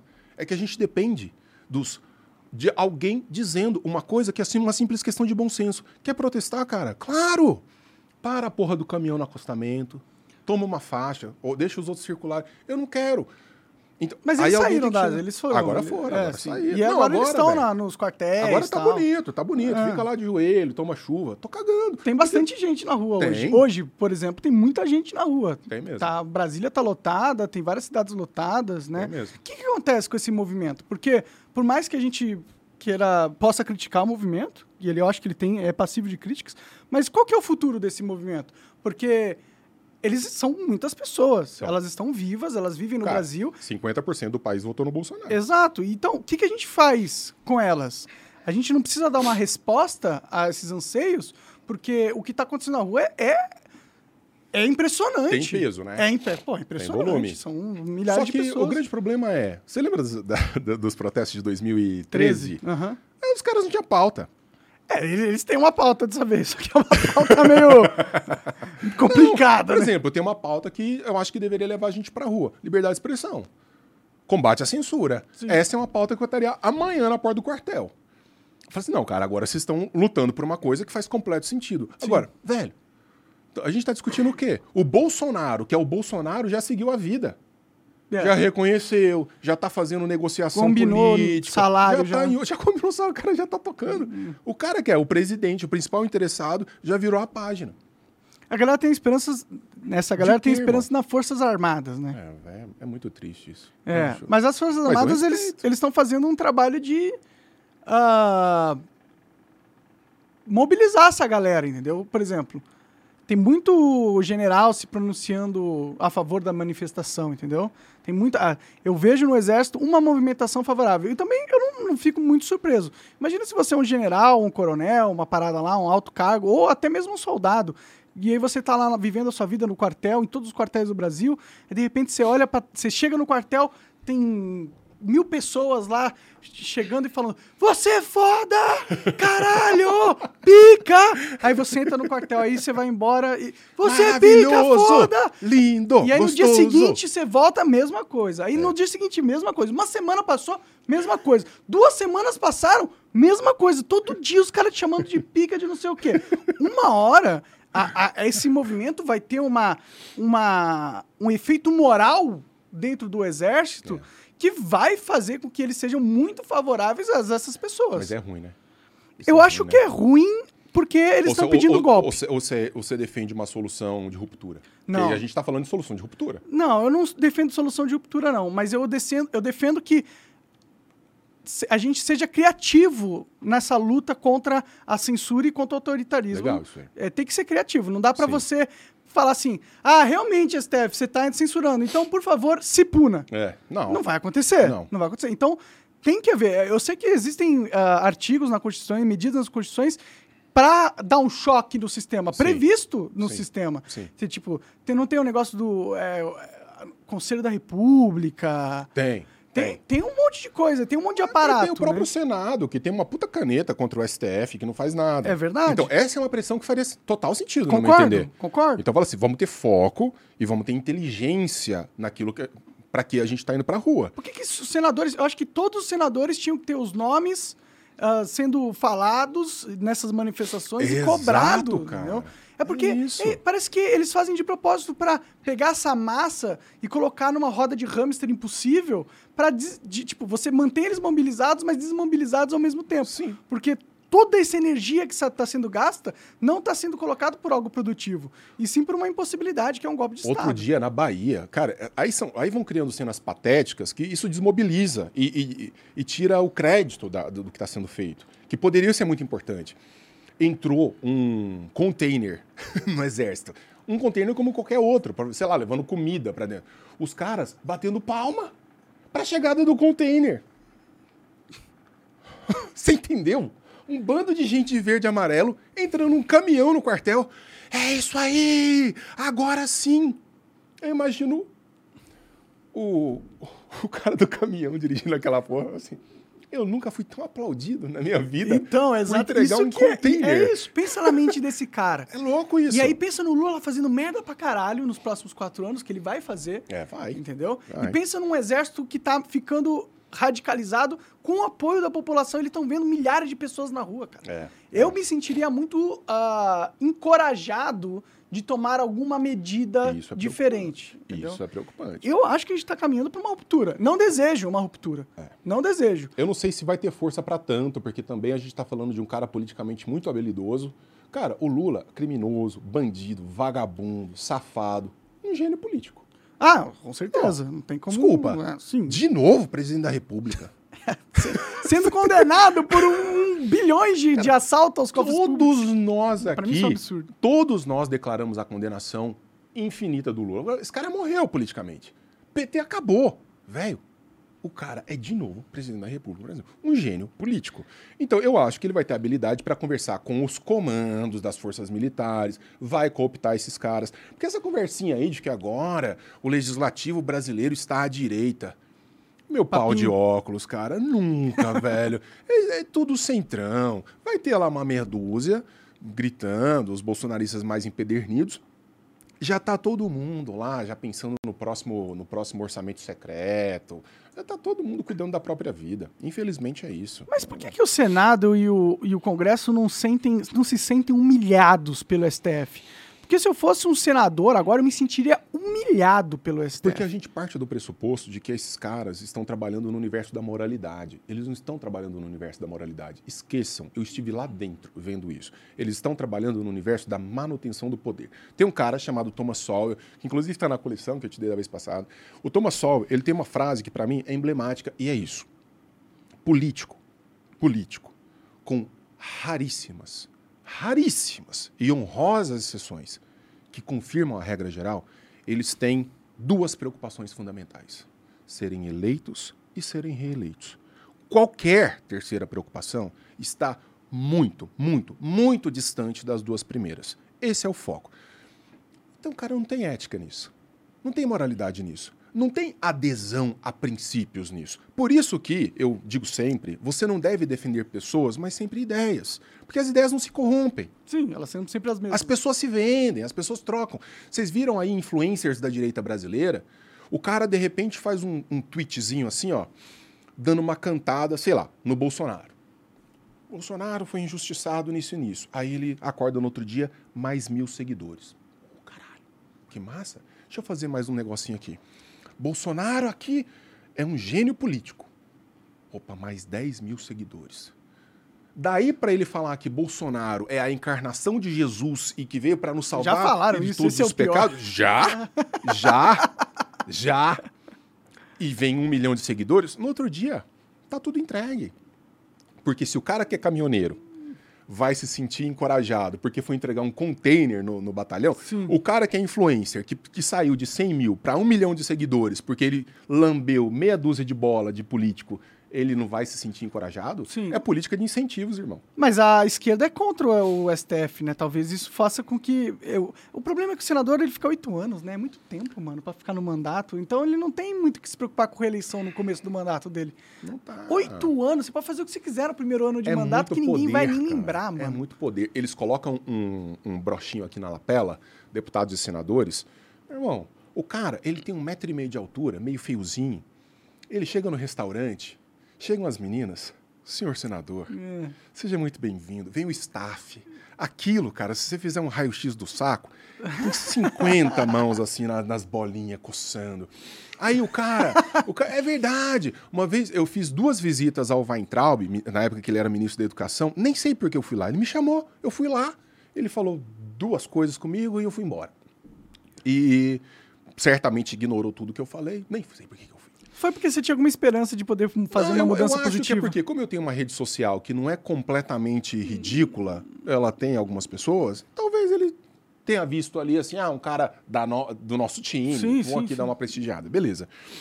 Cara, para chegar até ele, parecia que eu ia ao, ao, ao, arquiteto do Matrix. Lembra do filme Matrix? Lembro, lembro, lembro. Pra você chegar até ele, você um tinha milhão que fazer... de portas. Nossa, cara, desculpa. É um staff. Não, você para no estacionamento tal.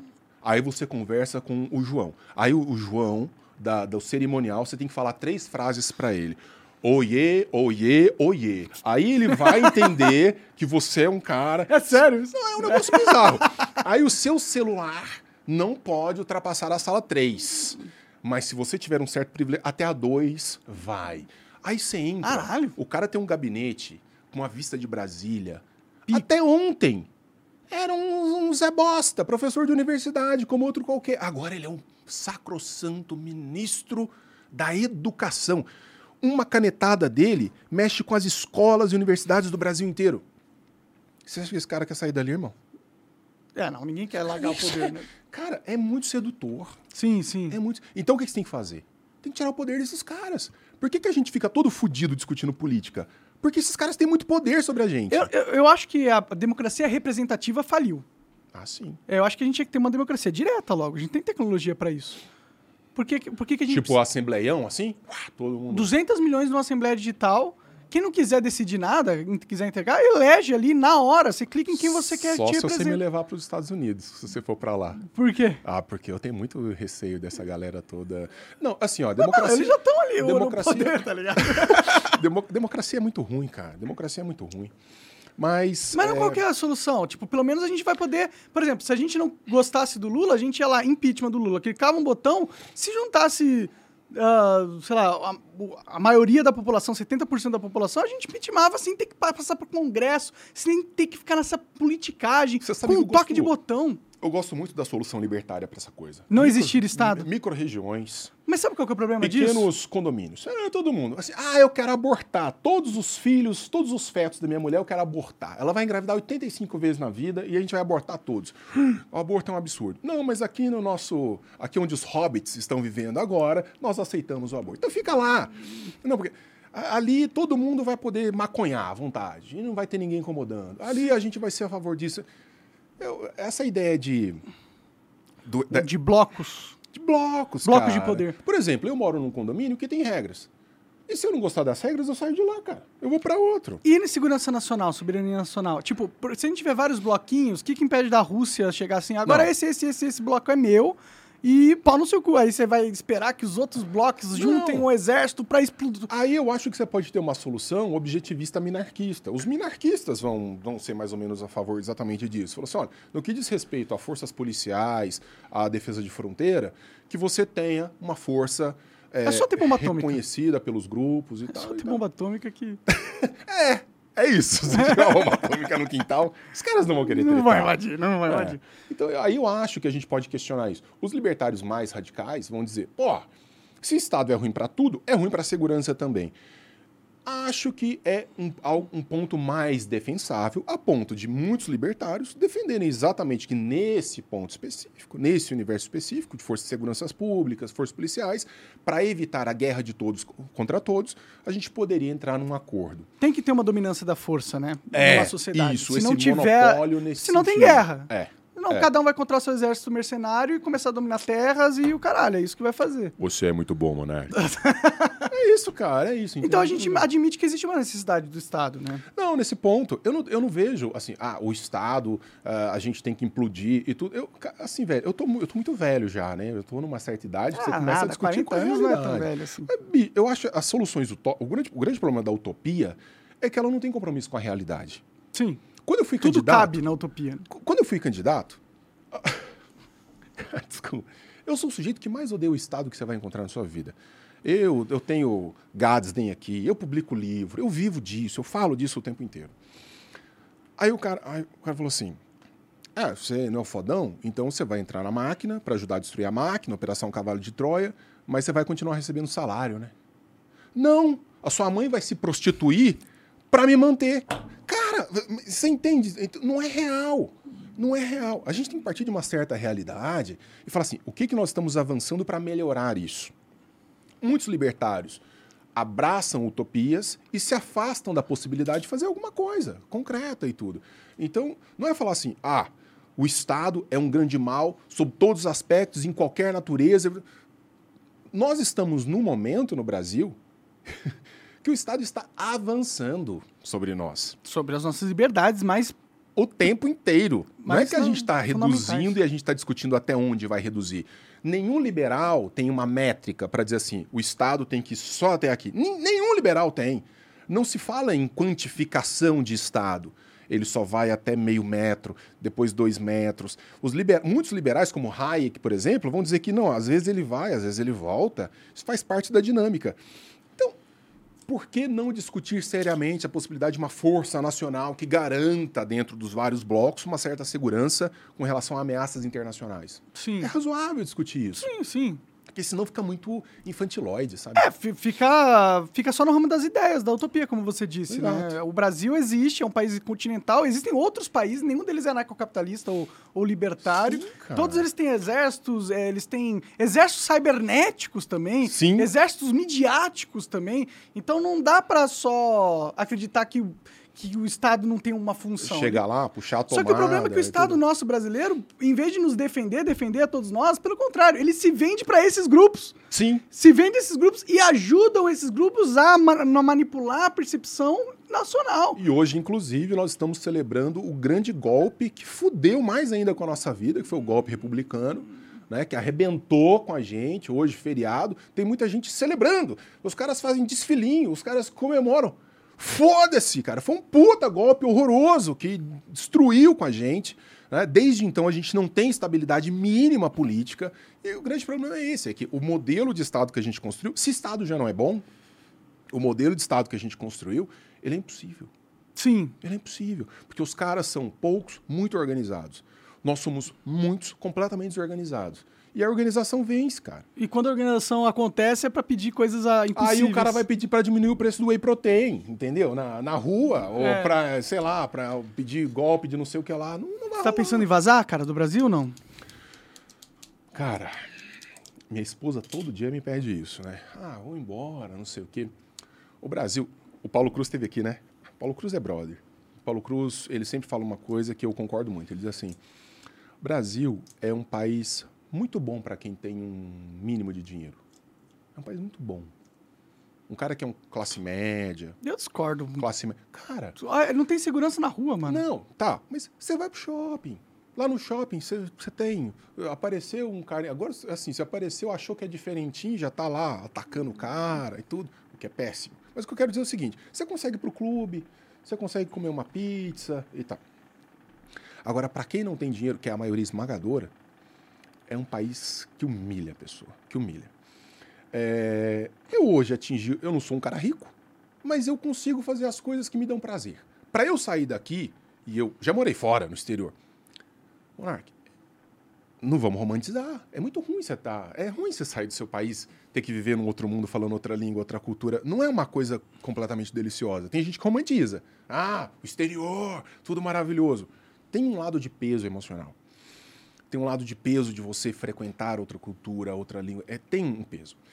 Mas se eu fosse mais jovem, eu não, não teria dúvida, não. Se eu fosse mais jovem, se eu tivesse numa condição de. Mesmo com o peso de ser um estrangeiro, de um você pouco nunca mais. ser. Nunca vai ser aceito. Você nunca vai ser um, o cara. nunca vai ser nativo, você nunca vai ser aceito. Você sempre vai ser um estrangeiro que fala inglês. Mas é, as possibilidades que você tem, o universo. Só o fato de eu não ser censurado pelo Estado lá, eu acho que já é uma grande coisa, assim, sabe? Lembrando que esses ataques, eles são de natureza, quer dizer, cada vez mais mundial, né? Assim, não é que a gente esteja falando. Sim. Você viu que o Alex Jones foi multado em um bilhão de dólares pela merda que ele falou? Ele falou uma merda mesmo, eu não tô concordando com o que ele diz, mas, pô, um bilhão de dólares? Então.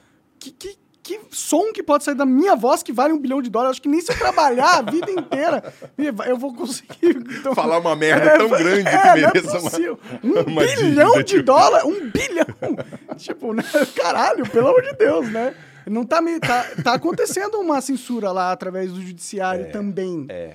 Né? então- Só não chegou na- no, no STF ainda. né? Ainda. Ainda. As universidades norte-americanas, por exemplo, as universidades europeias são fortemente cooptadas pelo progressismo. Fortemente.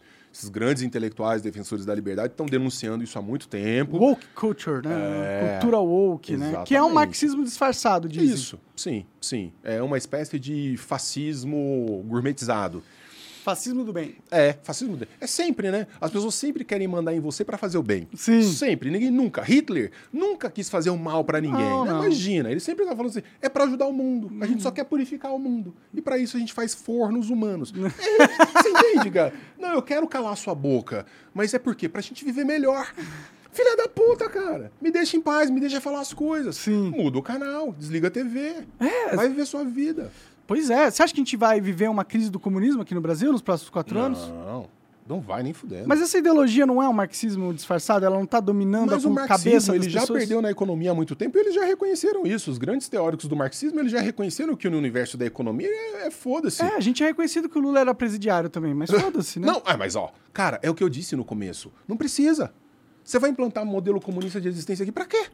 Se você pode obter tudo o que você quer. Os caras já querem fazer moeda única com a Argentina e Venezuela, porra. Não, velho, mas a- o Estado não quebra, brother. Eles vão tirar mais Estado- da gente. A gente quebra, mas isso A é... gente é que. A Ah, gente então, vai se mas fuder. essa, essa é o crise do Mas comunismo os pra caras lá em Brasília estão se fudendo. Eu tô cagando pra ele, eu quero que se foda, eu tô Exato. preocupado comigo, porra. Mas eles não vão implantar comunismo porque isso é contraproducente. Isso é contraproducente para os interesses deles. Sim, mas im- implantar uma moeda compartilhada com- não é contraproducente também? Eles estão propondo Mas isso. para os interesses deles, eu acho que não. Sim, mas é pros nossos. Quanto mais centralizado. Mas isso que é o comunismo. Pra mim, esse negócio é o comunismo. Uma moeda Ah, única não, de todo sim, mundo. se a gente for nesse. Não, re- cara, resgatar aí os países um quebrados modelo da, da esquerda. Exato. E, Tipo, é um comunismo que não vai ser. O nome não vai ser comunismo, não vai parecer o comunismo Sim, do passado. sim, é o sim. comunismo O moderno. comunismo moderno. É o comunismo Concordo, moderno. co- É o concordo. comunismo de- de capital. É o. É o comunismo da China. Não, você pode trabalhar o modelo de capitalismo. Você pode comer, você pode enriquecer. Mas não pode falar mal do Estado, você não Isso. pode ter liberdades individuais, você não pode se E manifestar. eu vou tirar 80% de tudo que você produz. É, e se a gente quiser começar. prender toda a sociedade dentro de casa durante uma pandemia, se a gente quiser, contra a lei, usando pessoas armadas, a gente pode Mas, também. irmão, Já pode. mas os caras Eles já gostam. fizeram isso. Mas os caras gostam, Monark. Fizeram isso com o Bolsonaro no poder. Tem, tem liberal aplaudindo. A população vota num cara que votou a favor de um fundão eleitoral. O que, que, que é o fundão eleitoral? É dinheiro pra fazer panfleto, pagar é, coisa de dinheiro pra gasolina. roubar. Dinheiro pra roubar. É dinheiro pra roubar. Os caras reelegeram. Tanto de gente que tá pegando o, o- o primo dele e falando, ah, faz um vídeo de campanha pra mim, tá aqui, 30 mil reais pra você fazer esse vídeo. Quanto que não deve estar acontecendo isso? Cara, eu fiz uma campanha totalmente financiada com dinheiro doado. Vintinho, trintinho, às vezes o cara tinha mais milzinho. 90 mil reais. Você não usou o fundo? Zero. Zero. O que, que você acha do- dos, dos libertários que estão usando o fundo aí? Eu, ó, eu gosto muito desse cara. Eu gosto do Paulo porque ele é. O grande Cogos. Ele é muito autêntico e ele é Sim. muito inteligente também. é um cara Muito, culto, muito, assim. sim. Gente boa, bom Gente coração. boa, gente boa. Sim, meio maluquinho, mas tudo bem, eu também sou meio maluquinho. É, Mas, porra, ele fica bravo quando a galera fica reclamando que ele pegou fundo eleitoral. Ele fala que ele pegou dinheiro do Estado pra destruir o Estado. O que É. o argumento dele até que faz um sentido Faz. ah, prático. Etéreo. É, Faz. é pra- Faz. Se, eu, se eu tô querendo lá entrar lá pra defender as ideias de liberdade, Uhum. faz sentido eu me aproveitar do sistema aqui. O problema é que você Qual já que se é limite? aproveitou, né, do sistema. Qual que é o limite, entendeu? O PT poderia estar sendo. Ah, não, eu roubei mesmo, mas foi pra garantir a liberdade das pessoas. Porque essa coisa de vamos aproveitar a máquina é, é um grande pênis, e pênis não tem ombro, a gente sabe. Então fica difícil você metrificar até onde você vai, até onde você não vai. É muito complicado. Eu, eu prefiro a ideia de que é melhor não começar essa carreira política já com o dinheiro roubado. Já, já é um tanto melhor. Agora, tem os problemas práticos. O brasileiro gosta de votar em gente que rouba ele. É verdade, aí o presidente, né? Cara, os caras gostam disso. O cara gosta de ser roubado. Velho, outro dia eu tava fazendo uma conta com um amigo economista. Aí fala assim: ah, não, porque no Brasil a gente paga 40%, 50% de impostos sobre tudo que a gente produz. Mentira, é muito mais do que isso. É muito mais do que isso. Na hora que você começa a fazer os cálculos de imposto sobre imposto, sobre aquilo que é tirado, diretamente, indiretamente, os caras estão levando 70%, 80% de tudo que você tem. Sabe o que, que significa isso? Que quando você vai ao supermercado fazer uma compra, a tia Maria, que vai ao supermercado, o tio José, vai ao supermercado fazer uma compra, quando ele passa a- o carrinho de compra e dá lá assim, mil reais, ele poderia pagar pelo menos mais 700 reais em compra. Mais Três vezes 800 mais reais. coisas do que A gente tá, Isso que me faz, cara, assim, ficar revoltado. Porque eu tô falando de ter carne à mesa. De o cara falar assim, hoje eu vou comprar um achocolatado pro meu filho. Isso é muito foda. Então não é uma discussão ideológica. É uma discussão de Prática, né? sobrevivência. Sim, sim, sim. Agora, se o brasileiro médio nunca entende isso e ainda incentiva esse tipo de comportamento, tem que se fuder. Tá bom, eles- estão conseguindo. Estão conseguindo. Estão conseguindo. A gente vai entrar agora num, num rombo fiscal retroalimentado pela direita brasileira, irmão. Bom, isso é verdade, né? Retroalimentado pela direita brasileira. Na hora que o cara começou a ver, ih, caralho, acho que eu vou perder essa merda. Vamos, vamos ter que criar um auxílio aí. É. Auxílio, auxílio. Eu, auxílio. eu gostei de diminuir o ICMS da gasolina, assim. Eu acho que só. O único problema é que não foi de caráter permanente. Mas não podia ser de caráter permanente Porque, não tem era dinheiro natu- pra financiar o Estado depois, né? Eu sei, eu sei. Não era natural. É, E mas o Paulo podia explodir. vender uns, umas empresas aí. Ele pô, ganhou 500, 50 bilhões de, de, de, de reais numa empresa ali. Vai vendendo tudo aí. Vai... Você sabe que assim, eu ouvi, eu não não tô assinando isso que eu tô falando não. É coisa que eu ouvi dizer porque eu não fui atrás dessa informação. Mas dizem que pelo menos 60% das empresas públicas bra- brasileiras poderiam ser é, é, privatizadas. Eu vou usar esse termo genérico. é, ou cedidas ou alguma coisa assim, na caneta do presidente. Ou seja, não precisaria de autorização do legislativo. Muita coisa. É, Não, não, Não foi nada, feito, né? Não teve nada. Por que não, A né? própria TV pública, lembra? Que Ah, EBS, EB. né? Pô, vamos vender essa merda, porque isso daí é só cabide de emprego, não sei o quê. Até outro dia tava passando novela da Record lá. Sério? Eles Tá. aumentaram, né? Claro, então assim, porque aí você tem que alimentar os amigos, né, irmão? É, por isso esse é o pior problema do governo Bolsonaro. Ele, ele, ele tinha. Você sabe que o Cogos um dia participou de um podcast comigo, e o Cogos, que defendeu o Bolsonaro até debaixo d'água, Ainda defende, tá lá na manifestação, porra.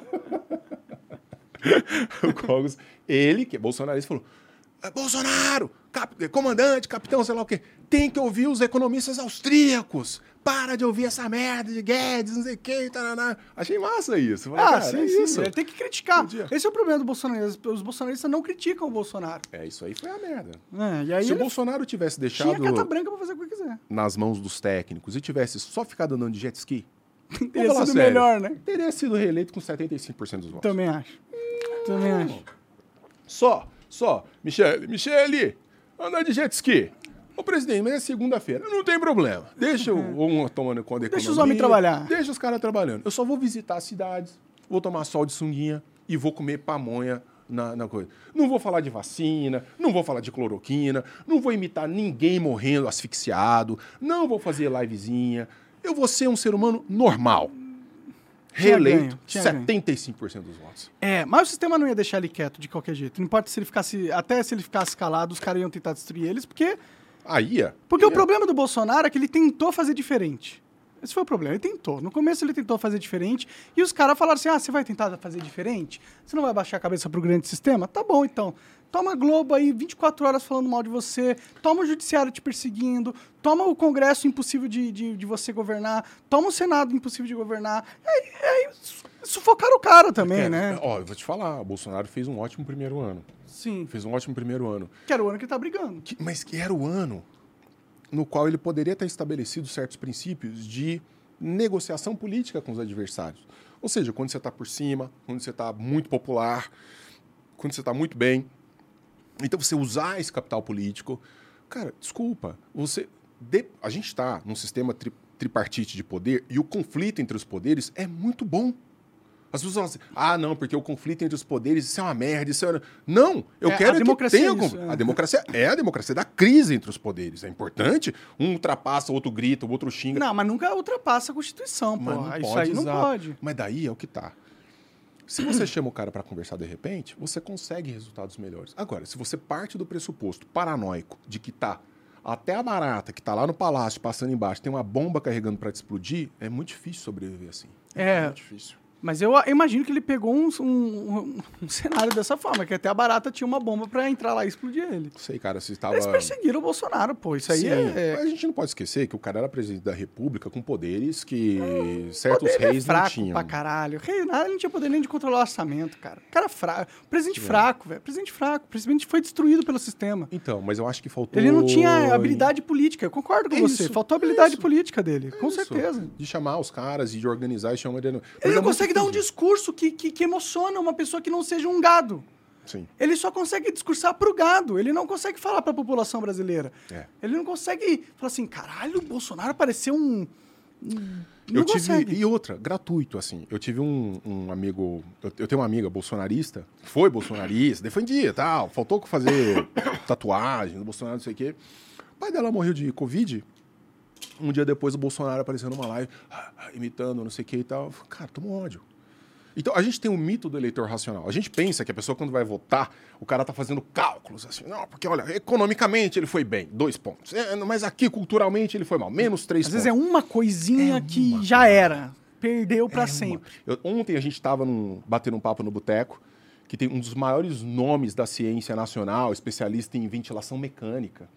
O cara tá, tá na, Austrália, em Síria, não sei o quê.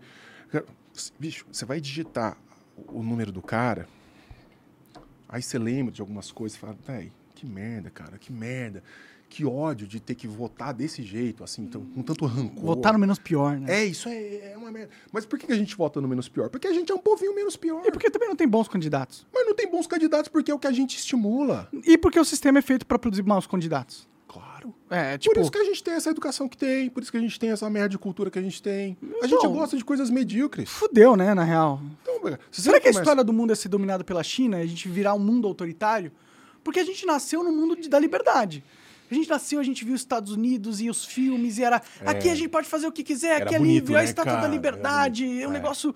Era esses os valores que a humanidade carregava. Mas agora parece que esses valores morreram. E aí agora tem outros valores nascendo e dominando, e, e são favores, valores coletivistas.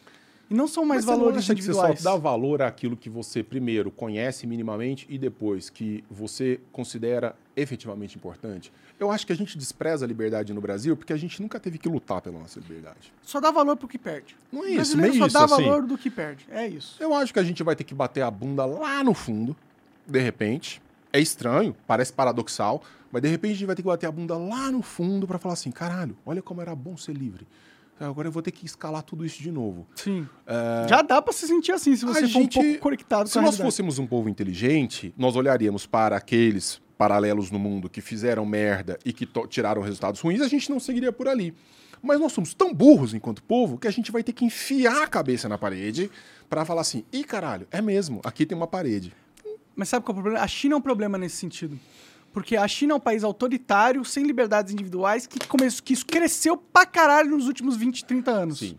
Então, mostrou pra sociedade que você não precisa ser livre pra você ser próspero. Exatamente. E, e- Isso é foda. Isso é foda, cara. Ainda porque a- é- essa ascensão da, da China ela só aconteceu porque antes vieram países livres que criaram todo um mercado, desenvolveram toda uma tecnologia, uma cultura, uma sociedade. Eles avançaram a humanidade de uma forma e aí isso aí foi aos poucos vazando para a China. A China aprendeu só que como eles não precisam criar essas tecnologias, não precisaram criar, eles precisaram só implementar. E autoritariamente eles conseguiram implementar muito mais rápido que países democráticos. Você não acha que a natureza humana passa por aí? Ou seja, que a gente é meio gadoso mesmo? Como assim? Eu quero dizer o seguinte, que a gente despreza a liberdade porque talvez não seja uma coisa assim tão importante desde que a gente tenha mais ou menos um- uma possibilidade de ganhar um pouquinho ali, de ir à praia, de cuidar do catarrento. Então, mesmo que tenha... Porque o modelo comunista é muito eficiente nesse sentido, né? Do chinês. Os caras assim, eu controlo tudo, né? Eu, eu digo até onde a sua internet pode ir, o que você pode dizer e tudo, mas não te impeço de ficar rico, não te impeço de colocar o seu filho numa boa escola. Só não pode falar mal do governo. Você não venha se meter nas minhas coisas. É. um, um negócio muito eficiente. Sim. É, e eu tenho muito receio disso, de que talvez.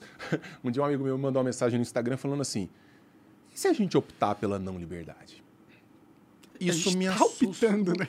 Esse é o pior, a gente tá optando. É. E se você fizer essa escolha voluntariamente? Porque eu vejo, quando eu vi a conversa que você teve aqui semana passada sobre liberdade de expressão, eu falo assim: se alguém que se diz defensor da liberdade fala isso, e quem não é?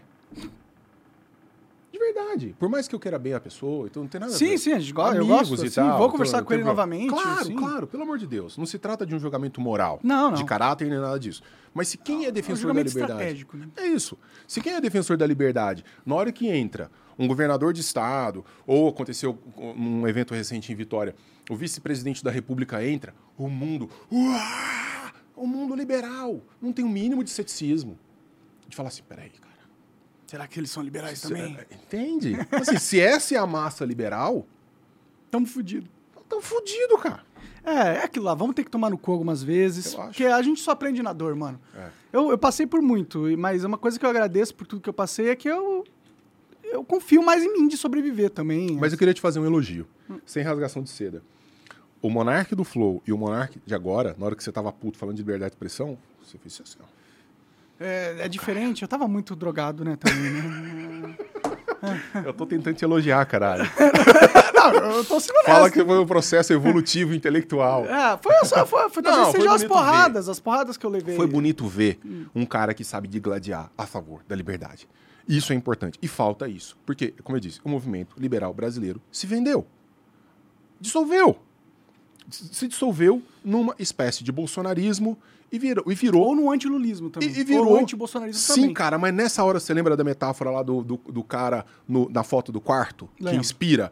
Tem o dia um depois da eleição, meu irmão. E você tem que ser pilar. Que não pode ser conduzido ao sabor do momento. Não pode aceitar censura, isso é um absurdo. Declara voto, marca posição, mas putinha de movimento não pode ser. Sim. E, e isso é o que aconteceu com o movimento liberal brasileiro.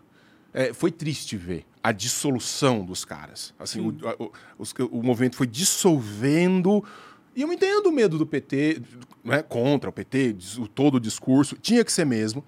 Mas uma coisa é isso. Outra coisa é, é, é, subir em caminhão e ficar toda, toda. Cedeu o poder. Fele... O movimento aí, liberal cedeu o poder para políticos, né? Não dá, porque agora no dia 2 todo mundo tem que se olhar no espelho e falar: que, que merda. Que merda que fizemos, Exato. porque a gente destruiu o país. Uhum. O brasileiro inteiro, inclusive os bolsonaristas. É. A, gente levou, a gente levou o Brasil para a beira do colapso. E a gente precisa desses pilares, aquelas referências, de falar. que são as referências o, eu estou falando muito Roberto Campos, porque eu estou muito ligado à obra dele, ele falando, cara, eu, eu prefiro a solidão do meu liberalismo do que certas companhias. Então, às vezes, então, eu vou ter que morrer solitário nessa porra. A gente vai ter que morrer solitário. Porque é Preso, isso. censurado? Preso, censurado, tomando de todos os lados, tomando prejuízo financeiro. É, se esses são os princípios que eu defendo. É, é o caminho, é, né? Nós somos idealistas, meu irmão. É. é. Não tem jeito. A gente luta. As nossas, a gente gosta dessas lutas meio quase perdidas, assim. As lutas filosóficas, né? Elas não são práticas de verdade, né? Agora, o mundo só muda, só evolui com esses caras meio loucos mesmo. É, é. O foda é que dói, eu não quero ser preso, mano. Então, mas aí é a questão de falar assim: você não precisa ser necessariamente um mártir. Não precisa ser um Jordano Bruno que foi queimado em praça pública. É, não quero. Pra defender. Não quero não isso aí. Não... Mas é importante que se diga, tanto quanto possível, desde que isso não prejudique demais a sua própria vida. Ah, sim. Né? sim. Virar um mártir não acho que é. seja o caminho também. Sim. É. Vamos tentar evitar essa, essa é parada. É melhor evitar. Não quero te ir lá levar charuto na cadeia. Muito ruim. Mas espero, hein, por favor, de maconha. Denis, velho, obrigado. Tem bastante? Então vamos para as perguntas aí. É, ó, a primeira aqui é do Gabriel de Castro. Ele falou o seguinte: é, Denis, Sabendo que você é um comunista safado que defende propriedade intelectual, você não acha que propriedade intelectual acaba sendo uma arma para atrasar a sociedade e impedir o crescimento de pequenas empresas? Claro que não. É, é terminei seu livro sobre Platão muito bem sintetizado. Caraca, que legal. Que bom, fico muito feliz. Ai, caramba, eu já ia. É verdade, Obrigado, é. eu já ia embora sem. Esse aqui é o lançamento, assim, ó cheirando pão novinho, quente. Novinho, novinho, aí sim. Eu nem vi ainda, na verdade. É esse que ele leu, então? É esse. É aí, sobre... ele já leu o teu livro novinho, tu tá ah. tá, com, tá com os caras, hein? É, meu, gente boa pra caramba. A galera Mostra aí na boa. câmera aí, Marcão. Aí, como Platão falava de filosofia. Legal. É, é um livro que trata de como Platão falava de filosofia. Ou seja, para ele existia uma certa limitação comunicativa, o texto, a oralidade. Ou seja, não dá para ler Platão como você lê um Kant, por exemplo, quando você lê um Sartre. É um método. É, né? é um método para ler Platão. Muito obrigado. Eu defendo a, a, propriedade intelectual por um motivo muito simples, porque, no meu modesto entender, é a grande catapulta do processo da evolução da sociedade. Ou seja, é o reconhecimento do trabalho, da consignação de um trabalho intelectual, do qual toda a sociedade pode usufruir e deve necessariamente pagar por isso. E eu não estou falando de chancela estatal de propriedade, não, pelo amor de Deus. Falando que se eu construo um prédio, seja ele um prédio de ideias ou um prédio físico, eu tenho direito sobre isso. E se você quer usufruir disso, você tem que pagar para usufruir disso, a não ser que eu, enquanto proprietário, abra mão disso. Eu não acho que a gente vai evoluir enquanto sociedade se houver a relativização da propriedade, seja ela física, seja ela intelectual. Mas é, é o primeiro argumento dele, eu acho que faz sentido. No sentido que patentes... eu sou um comunista, ele me chamou de comunista, primeiro argumento. Não, não, não, isso não é um argumento, é só uma de... É, é só um, ataque. É só um ataque Tô brincando. É, é, um, é um fã seu, ele hum. não falou por mal. É, é ele... Por exemplo, muito do, do crescimento exponencial da China tem a ver com quebra de patentes.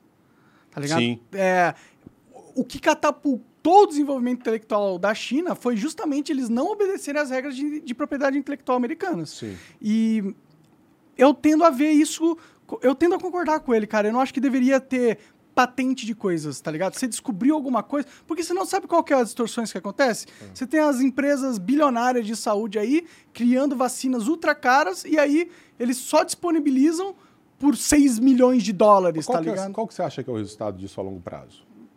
O resultado é você ter muitas informações importantes. A gente está falando de política de incentivo. Sim, sim. Estou pensando em política de incentivo. Estou dizendo assim, existe uma estrutura, você citou a China. A gente está falando de um regime comunista que controla a quebra de patentes, a replicação não autorizada de marcas originais, etc, etc.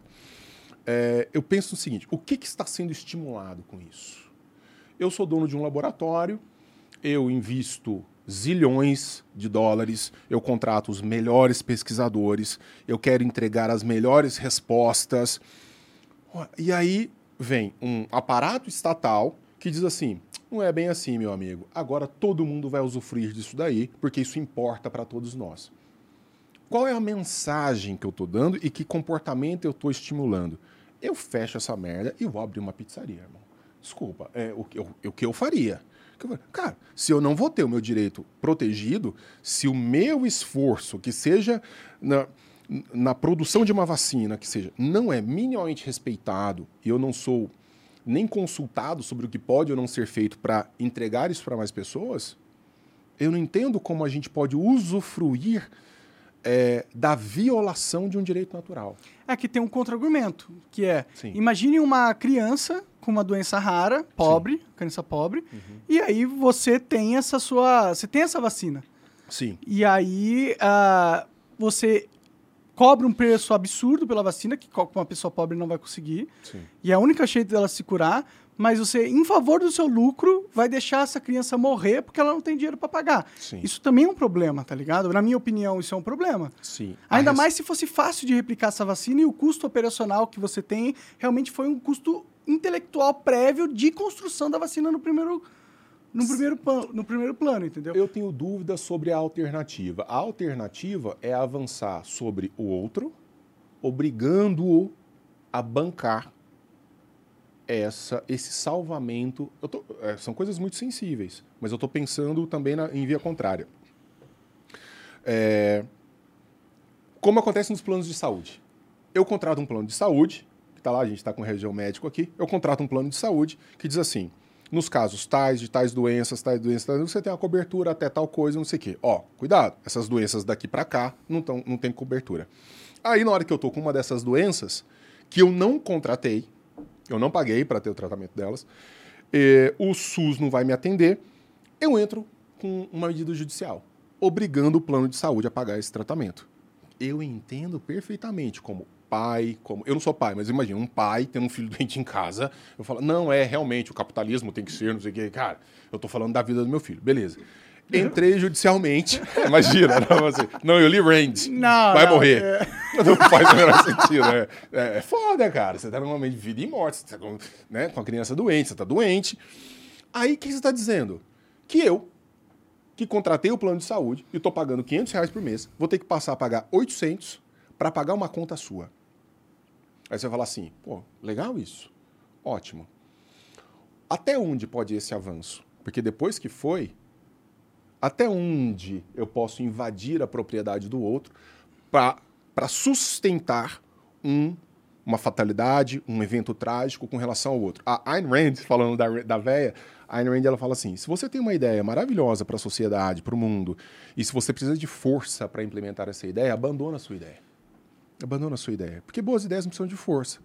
Então, eu acredito muito mais, talvez eu seja um idiota ingênuo, acredito muito mais em chegar no dono dessa patente e falar assim: cara, você vai ter bilhões de reais, vamos fazer uma combinação entre nós? Existe uma galera que não consegue e tudo. Vamos trabalhar aqui dentro de certas possibilidades e tudo. Mas não, a galera já quer uma reação estatal, os anti-Estado querem uma reação estatal para garantir esses direitos mínimos. Eu acho isso pedir mais Estado para a vida do sujeito para garantir esses direitos. Acho complicado. Entendi, mas, por exemplo, se eu, você tem uma vacina e aí você vende a sua vacina, eu vou lá e compro e faço uma engenharia reversa da vacina e começo a produzir a mesma vacina, hum. qual que é o problema disso? Não, eu acho que se você teve competência técnica para fazer isso é, não como simples cópia, mas como um processo de evolução científica, não tem nenhum problema. Esse ah, livro é que eu escrevi cópia. sobre... Você viu como funcionava e copiou. É, então, mas eu acho que assim, punir o sujeito por ter, por ter sido protagonista num processo que importa para muita gente ou para todo mundo, eu, eu não acho uma boa ideia. Eu escrevi um livro sobre Platão. Eu estou explicando um determinado filósofo. É... Porque Platão explicou o mundo de uma maneira absolutamente original. As ideias estavam voando lá. Mas ele pegou isso, consignou, e um livro de Platão não é uma dimensão simplesmente física da existência, foi um ordenamento próprio daquela ideia de maneira completamente original. Ele abrir mão disso, não tinha direitos autorais na época de Platão. Você abrir mão disso não tem problema nenhum. Não, Platão adoraria que todo mundo lesse o livro dele. Eu né? acho. Eu- Provavelmente eu, ele não ia cara- falar, não, eu quero colocar um preço abusivo no meu livro pra fazer dinheiro aqui, porque eu não quero que, Exato. que as ideias eram mais importantes do que o produto E você acha si. que um cara da indústria farmacêutica, ele tá interessado em fazer um produto que vai ser vendido para 10 pessoas ou para todo mundo? Ele tá interessado em negociar, velho. Ele tá interessado em fazer baixar esse preço. Se ele consegue fazer isso, os caras que produziram vacina em tempo recorde aí, eles estavam querendo distribuir para o mundo inteiro. E eles estavam discutindo preço. O livre mercado é a grande beleza. Um tava discutindo uma solução lá, outro laboratório discutindo outra aqui, outra ali, e os caras vão comprar o que é mais barato, o que entrega mais, o que tem maior eficácia, todas, todas essas variantes. A ideia de sair é, prejudicando pessoas que tiveram a audácia de oferecer soluções originais para todos nós. E se eu vou lá e pirateio um filme pirata, o que você acha que deveria acontecer comigo? Hum. Pirateio um filme, assim, começo e assisto um filme pirata. O que, que, que deveria acontecer comigo? O Estado deveria me punir de alguma forma? Não, não, eu não concordo com essa ideia do Estado punir nem nada. Então você não, essa defende propriedade intelectual, porque é isso que o Estado faz. Ele te pune se você. Não, não eu, não, eu não defendo propriedade porque o Estado deve ou não garantir isso. Eu defendo propriedade como uma extensão natural da existência. Sim, eu não como- estou falando de reconhecimento ou não do Estado. Como alguém que vá punir por isso. Eu não estou discutindo esse ponto especificamente. Mas não é meio absurdo você achar que todas as cópias do seu do que você criou pertencem a você também, independente. Isso não é natural, não é do indivíduo natural. O que você a sua, a sua propriedade é aquilo que você consegue defender Sim. e que você consegue habitar. Você não consegue defender nem habitar todas as cópias de um material que você fez, entendeu? Ou nem de uma ideia que você expôs. Hum. Ela não é sua. Uma coisa ideia. sou eu, Denis, que pra mim eu já sei que tem PDF desse livro rodando e por mim tá tudo bem. Eu não tenho nenhum problema com isso. Eu tô falando de uma outra instância. Mas é que se o Estado quer defender a propriedade intelectual, é, se- no processo de defender, de proteger, Uhum. ele vai ter que perseguir quem ah, re- viola as regras da propriedade Sim. intelectual. Então, o cara que pirateia um filme, ele está violando as regras da propriedade intelectual. Então, se a gente quer realmente enforçar a, a propriedade intelectual, a gente tem que ter uma medida punitiva. Retaliatória. É, tem que ter, porque senão você não está enforçando Tá, nada. Vamos falar de, de, de possibilidade retaliatória. Eu gosto da ideia de quando alguém invade a minha casa e rouba as minhas coisas, eu gosto da ideia de ter uma força estatal para retaliar. Tudo bem, eu também Eu gosto. concordo com isso. Sim. Eu acho legal. A gente tá aqui no seu espaço e tudo, de repente entra um cara aqui, monta uma tenda e fala assim: não, cara, mas olha, eu acho razoável ocupar esse espaço aqui que você nem tá ocupando. Tá vazio esse quarto seu aqui. Sim. Eu gosto da ideia de ter uma força que venha e retalie. Claro. É, O grande problema, então, não, não- não se trata só de uma decisão. Eu, como pessoa. Mas é que a gente usou um exemplo específico da sua propriedade mesmo, assim, não da propriedade intelectual, que é o caso que a gente está falando É, aqui. então, mas, cara, eu, eu, considero, eu não considero propriedade intelectual de uma natureza completamente diversa. Então, se um cara pegar esse seu livro aqui, pegar, escrever, copiar todo o seu livro numa outra página e dar. E esse- publicar como dele. Não, não, tu- tudo bem, mas. Ah, caralho. Não, mas isso não é pirataria. Isso aí é, uma, é um roubo de créditos tal. Eu tô falando Hum. de, de ele pegar esse livro e, e dar pra tia dele. Ele copiou o livro, agora deu pra tia dele. Não. Todo, todo o conteúdo do livro você que fez. Eu e não você tenho- não vai lucrar nem um É centavo com diferente. isso. Se você faz um xerox desse livro com todos os créditos que são atribuídos a mim e sai distribuindo, não acho que você tem que ser punido por causa disso. Outra coisa muito diferente é você roubar a minha ideia, é você se apropriar dela, retirando todos os, meu os meus créditos, tomando como sua e distribuindo. Tudo Aí bem. eu acho uma péssima ideia. Não, aí com certeza. Aí eu É. acho que o Estado deveria agir pra falar assim, cara, leva uma multa aí, você não pode fazer isso. É, Você não pode. Existe aí lei de plágio, por exemplo. É, não. né? Você pega um trabalho científico, você pega meu livro, copia metade, sem aspas, e, e publica o seu livro. Aí, caralho, velho. Aí não, né? Aí você aí você me fode. Sim, sim. Agora, se você xeroca ele inteiro e sai lá com o meu nome reconhecendo isso, eu acho isso maravilhoso. Eu não tenho nenhum problema com relação a isso. Então você não é necessariamente a, a- a- favor da liberdade, da propriedade intele- intelectual, entendeu? Porque a, pro- a propriedade intelectual, pra mim, se você tá refere. dizendo que eu não sou comunista. Sim, sim. se refere a patentes, né? A- se refere à pirataria, se refere a software. é, você não poder é, copiar um software sem pagar. É isso que a propriedade intelectual tende a querer defender. Mas a gente já percebeu no mundo moderno que é impossível você Sim, controlar isso. sim, Então, não. naturalmente, a, a pirataria não é proibida, porque... como- Exato, como não, não tem como vai- segurar. é, não tem como, segurar. você vai? Agora, o reconhecimento da- do protagonismo do sujeito que promoveu a construção daquilo, eu acho que deveria ser preservado. Claro, é com basicamente certeza, isso. com certeza. Agora, sair replicando e falar assim, foi o Zé e tal, então, não vejo nenhum problema. Pode crer. Não vejo nenhum problema. Manda a próxima aí. É, essa daqui foi o Antoni Martinelli que mandou. Eu nunca leio o arroba das pessoas, mas esse arroba me lembrou o Monark, então eu vou ler, né? Hum, Que é o gamer que não joga. é. E falou o seguinte, Denis, como tu tá vendo que vai acabar essa questão da guerra na Ucrânia? Bom, primeiro que eu devo dizer, assim, que. Te coisa- pediu pra ter uma bola de cristal máxima Não, agora. mas que coisa maravilhosa. A Ucrânia dando esse sacode na Rússia. É um negócio maravilhoso, eu acho que assim. é, não se brinca com o ucraniano. Quem conhece o mínimo de história, parece que o presidente russo não estava entendendo muito bem o que ele estava mexendo. Você não brinca com o ucraniano. É, tem um aspecto dessa guerra que me preocupa mais. Eu que tive o privilégio de morar um, tempo- um bom tempo na Europa, especialmente numa Europa que depende muito do gás russo. O que, que vai virar, especialmente nesse inverno na Europa? Vai ser ruim pra ele, você acha? vai Cara, ser ruim esse negócio, vai essa ser- estratégia? Vai Então o Putin pode ganhar ainda, né? Nesse- em teoria. Eu acho que muito mais do que os efeitos de ataques massivos ah, contra o território ucraniano, e os chefes das armas ucranianas decidiram não atacar a Rússia, o território russo, foi uma decisão eh, militar que eles tomaram. Eles têm todas as condições de bom, bombardear a parte da Rússia também. Eles preferiram não fazer isso para não se igualarem a uma certa moralidade nessa decisão.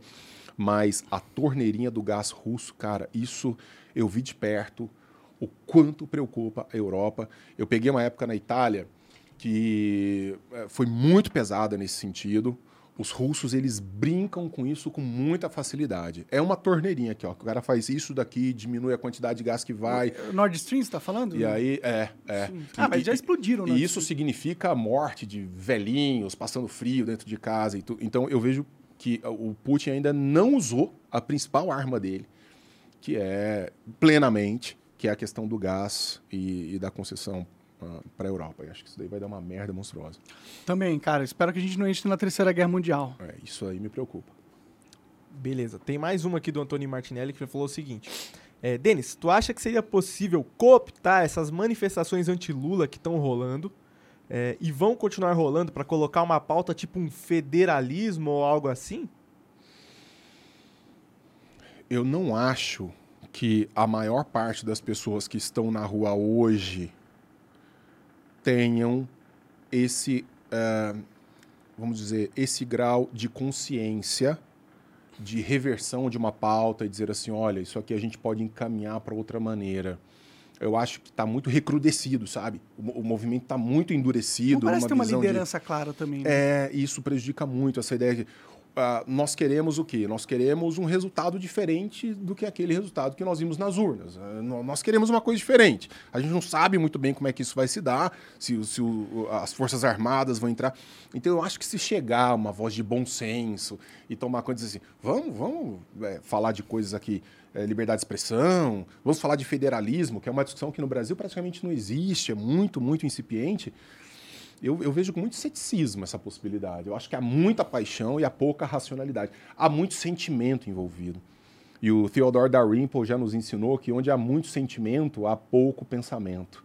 Há muito sentimento aflorado, há muito nervo à flor da pele, e isso prejudica o pensamento. Então, O que vai que acontecer quando o Lula subir a rampa do Planalto com essa Cara galera, céu, velho? Com a mente quero- dessa galera. Eu quero estar em Paris, igual Ciro.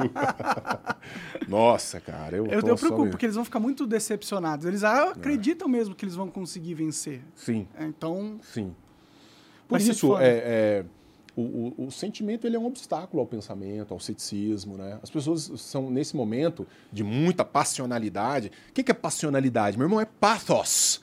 Pathos, já esteve apaixonado. Quando você está apaixonado, é patologia. é patologia. A razão ela foi completamente abdicada. Ela... Até o seu córtex pré-frontal desliga um pouquinho. Caralho, velho, é isso aí, pô, é isso aí. Então, é isso. É, é, en- então, a racionalidade foi abandonada. Onde a racionalidade foi abandonada, é, é muito... Vai dar merda, vai dar merda. Vai dar merda, vai dar merda. Pode ler mais Vai, vai. Ó, o Tânios Acácio mandou aqui o seguinte. É, Olá, Denis Tânios Acácio, criador do portal Rush. Rush, Encontrei Brasil. com ele em Eu vou colocar BH. na TV essa foto, peraí. Aí sim, você sabe que o Rush. Aí. Olha lá ele aí. Você sabe que o Rush foi uma banda fortemente influenciada pela véia, pela Randy. Pode crer. Aqui, ó. Lançamento recente da Opa. LVM Editora, A Virtude do Egoísmo.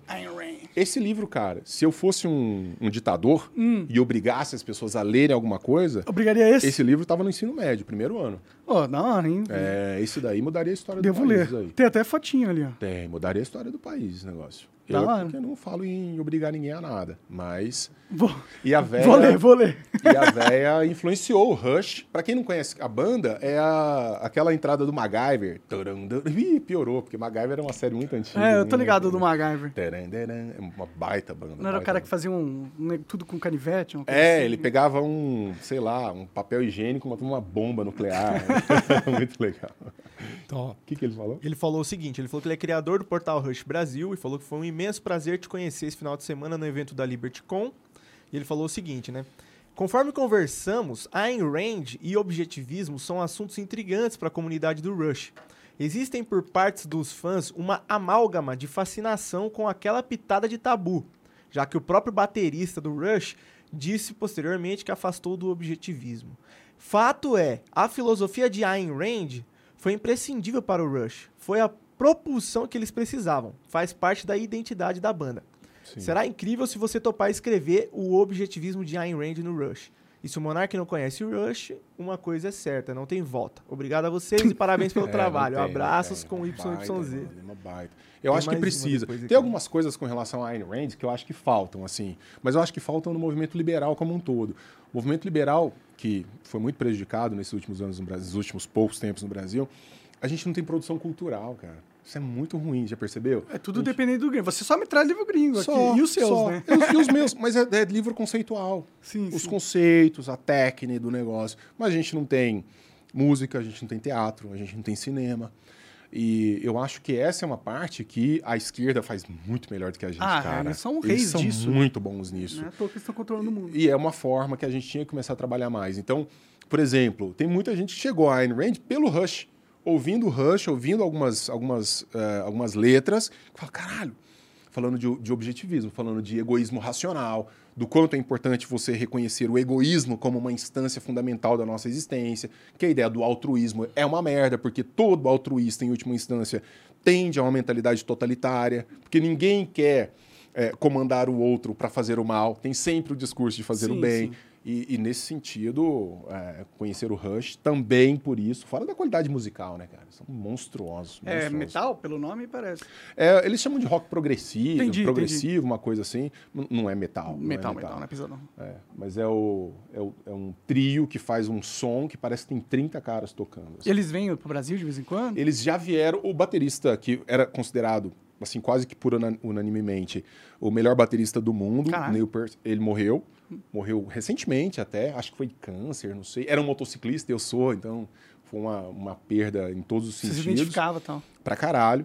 E, e agora sobrou o que era o guitarrista e o vocalista, que é também baixista e tecladista da banda. Hum, E eles vieram ao Brasil, acho que a última vez há alguns poucos anos, e tem uma- um, grupo aqui de fãs que é fantástico. da assim. hora, da hora. Mas agora a banda ficou exatamente prejudicada porque faltou ali o, O batera, que era batera, uma que era- alma do negócio, né? Isso Pode crer. Ele morreu velho ou não morreu jovem? Não, eu jovem, cara. É, eu jovem. câncer é uma parada É uma triste. merda, cara. É Câncer triste. é uma merda. Foi uma perda terrível. Ó, o Gabriel de Castro mandou aqui de novo, né? É, Denis, o que, que você acha da nova ordem mundial? World Government Summit 2022 postou vídeo no YouTube falando sobre nova ordem mundial e foi sinalizado como teoria da conspiração. É, todo mundo falava de nova ordem como teoria da conspiração, mas de repente agora virou um pau- pauta de ONU, né? É, Cara. senhor Denis, tem que abrir a cabeça pras teorias da conspiração aí, cara. Tem que abrir. Eu tenho, eu tenho muita dificuldade. Não, eu, eu posso estar sendo ingênuo. Eu posso. Eu não, eu não sou um cara dogmático, não. Mas são coisas que não me descem. São coisas que eu não, eu não consigo compreender como num mundo é, de poderes descentralizados. Eu falo não de poderes oficiais, mas de dinâmicas de poderes tão descentralizados, de redes sociais, de submundo de redes sociais, de contatos que são intraçáveis, de como é que você pode pensar uma organização tipo 1984 do Ministério da Verdade que está vendo tudo, que está coordenando tudo. E que não exista uma força subterrânea capaz de responder. Não, a existe. isso. A gente é as forças subterrâneas, mas É, e a você gente vê tá que a gente nem é tão subterrâneo assim ainda.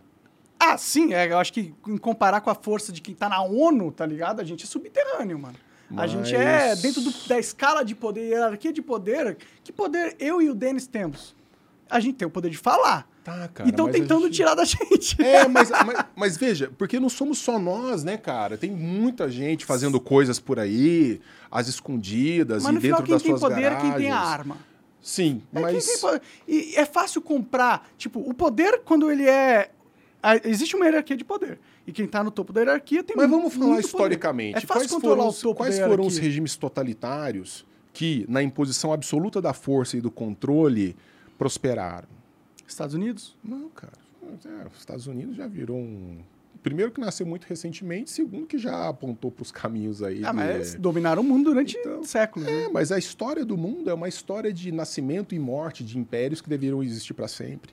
Então, por quê? Porque existem forças subjetivas agindo e pressionando também essas estruturas totalitárias o tempo inteiro. Então, eu não estou dizendo que, ah, não, isso é uma impossibilidade. Eu tenho muita dificuldade em defender a, a viabilidade desses modelos. Sim, sim, eu também não acho que é viável, mas que tem uma galera que, Tem que demais, quer caralho. agenda t- de- de 2030 demais. aí Tem rolando. demais, tem demais. A ONU não serve para outra coisa. É, é, pra mim eles são globalistas. Vai. Ó, não tem mais pergunta, mas o pessoal tá pedindo pra vocês comentarem uma notícia que saiu agora, enquanto o podcast tava rolando. Então Ah, vocês é? não sabiam. Ih, caralho. Põe na tela aí pra ó, gente pôr na tela. e Derrubaram vocês essa- aí. Ah, tá, Essa tá. live. Já chegou a polícia aqui pra levar a gente algemado, né? Exclusive, PL vai pedir anulação das eleições de 2022. A auditoria contratada pelo partido de Jair Bolsonaro diz ser impossível validar os resultados gerados nas urnas de 2009, 2010, 2011, 2013 e 15. Ok? Vamos mais pra baixo ali. O PL do Valdemar da Costa Neto vai pedir ao Tribunal Superior Eleitoral, nos próximos dias, a anulação das eleições de 2022. A ação que está sendo finalizada leva em conta ao menos duas auditorias feitas ah, sobre as urnas e questiona a suposta parcialidade do TSE. Bom, eu questiono também. Um desses relatórios de fiscalização obtidos em primeira mão pelo antagonista concluiu não ser possível validar os resultados gerados em todas as urnas eletrônicas do modelo 2009, 2010, 2011, 2013 e 2015. O documento é assinado por Carlos Rocha, presidente do Instituto Vo- Voto Legal, e seu vice Márcio Abreu, engenheiro eletrônico e membro associado Flávio Gotaro de Oliveira, engenheiro autônomo, au- Aeronáutico. aeronáutico. Ambos formados no Instituto Tecnológico, blá, blá, blá, blá, blá, blá. Bom, é, Tão aí, né? Ah, Eu acho que vai ser um rebosteio muito interessante, porque quando a gente fala de questionar as urnas eletrônicas, não é que elas, elas não servem para presidência e servem para deputados, vereadores, prefeitinhos, etc, etc. Bom, mas eles vão anular todas as eleições. Se for né? para rebostar, vai ser da base. Aí, meu amigo, aí eu quero ver. É. Hã? Será que os. O É, já teve que, que é isso? O que, que aconteceu? o Ah, olha lá, o cara que. Ah, já teve um bate-papo com esse é- cara eu quero conversar com esse cara aí. Depois me passa o contato. É só isso, porque não dá para falar assim, as urnas não foram, é, é, não foram fraudadas para o resto. Elas só foram fraudadas para a presidência da República. Isso não faz o menor sentido. Ou eu tô ficando doido? É, não, você não tá ficando doida, doido no sentido que as urnas são possíveis de fraudar. Se são, por que, que eles não fraudaram, só fraudaram o presidente? É um, Sim. é um óti- ótimo argumento. Mas também eu consigo pensar do porquê fraudaram só o presidente. Porque o interesse do sistema era no presidente. Não, mas essa lógica ela vai ter que vazar para as outras instâncias de, de Porque os deputados Eu mesmo já tô achando que eu tive muito mais voto. não, tô brincando. É possível, a Mas, gente não sabe. Então, A gente não sabe. se for para se for para questionar modelo de urna desde 2000 e não sei quanto até hoje, nós vamos ter que fazer um limpa de cabo a rabo. Não dá para validar metadinha e não metadinha, entende? Não- não Continua lendo aí. Monarcão. Que é... Para encontrar evidências que esse, gru- esse grupo de urnas não teria funcionado corretamente, foi realiza realizada uma análise inteligente dos dados contidos nos arquivos de log de urna de todos os modelos de urna eletrônica utilizados nas eleições de 2022. Para defender a tese de que houve fraude eleitoral, a equipe do IVL, contratada pelo PL, diz que adotou proce- procedimentos preconizados pelo Tribunal de Contas da União, como auditoria de conformidade, auditoria operacional, inspeção e acompanhamento e monitoramento. Em parceria com a Gaio.io, uma empresa de TI, construiu-se uma base de dados com todos os arquivos de boletim de urna e log de urna dos mais de 472 mil equipamentos usados na votação. Do ponto de vista técnico, quando gera um arquivo de log de urna inválido, a urna eletrônica apresenta falha de funcionamento e confirma que utilizou uma versão de código de programa diferente da versão utilizada nas urnas eletrônicas do modelo 2020. Uh, 2020 lacrado em cerimônia pública no TSE. Códigos iguais de programas de urna eletrônica geral, uh, arquivos... Arqui... Arquivos válidos de log de urna. Ah. E ainda? E ainda nessa perspectiva técnica, não é possível validar os resultados gerados em todas as urnas eletrônicas dos modelos, resultados estes que deveriam ser desconsiderados na totalização das eleições de segundo turno. Ah, tô. Aí, ah, aí cara, aí os cê... caras querem só o segundo Véio, turno, entendi. É, vixe, desculpa, né? É, não, tem que. Se, se teve fraude mesmo, todas as Entendeu? eleições. No primeiro ser... turno tava tudo bem. Aí, de repente, gripou. Aí falou: ah, não, no segundo turno aqui. Não, não, não, não, não, não. não. Aí vocês estão. Aí, Bom, mas é possível que eles tenham feito só a fraude no segundo turno também. Eu acredito que é improvável, mas fisicamente, teoricamente, é possível, né? Conclusões. O trabalho da equipe da I, é, IVL contratada... Ah, eles concluíram que, não, que tem que tem anular, entendi. Ah... Na ação que está sendo. A PL também deverá acatar a decisão do Alexandre de Moraes de arquivar denúncias do Radiolão e a atuação do TSE no combate à fake news sob o argumento de que houve parcialidade. Ah, mas caralho, é isso que eles realmente. É. Eles estão jogando fora o argumento, o melhor argumento que eles têm, que o, que o TSE foi parcial, porque ele foi mesmo. Na semana passada, o Ministério da, da Defesa informou ao TSE não ter encontrado evidência de fraude eleitoral na fiscalização realizada pelas Forças Armadas nas urnas eletrônicas e pediu a criação de uma comissão técnica alegando não ter tido acesso a todos os dados necessários. O que é verdade, porque eles não tiveram acesso ao código-fonte das urnas.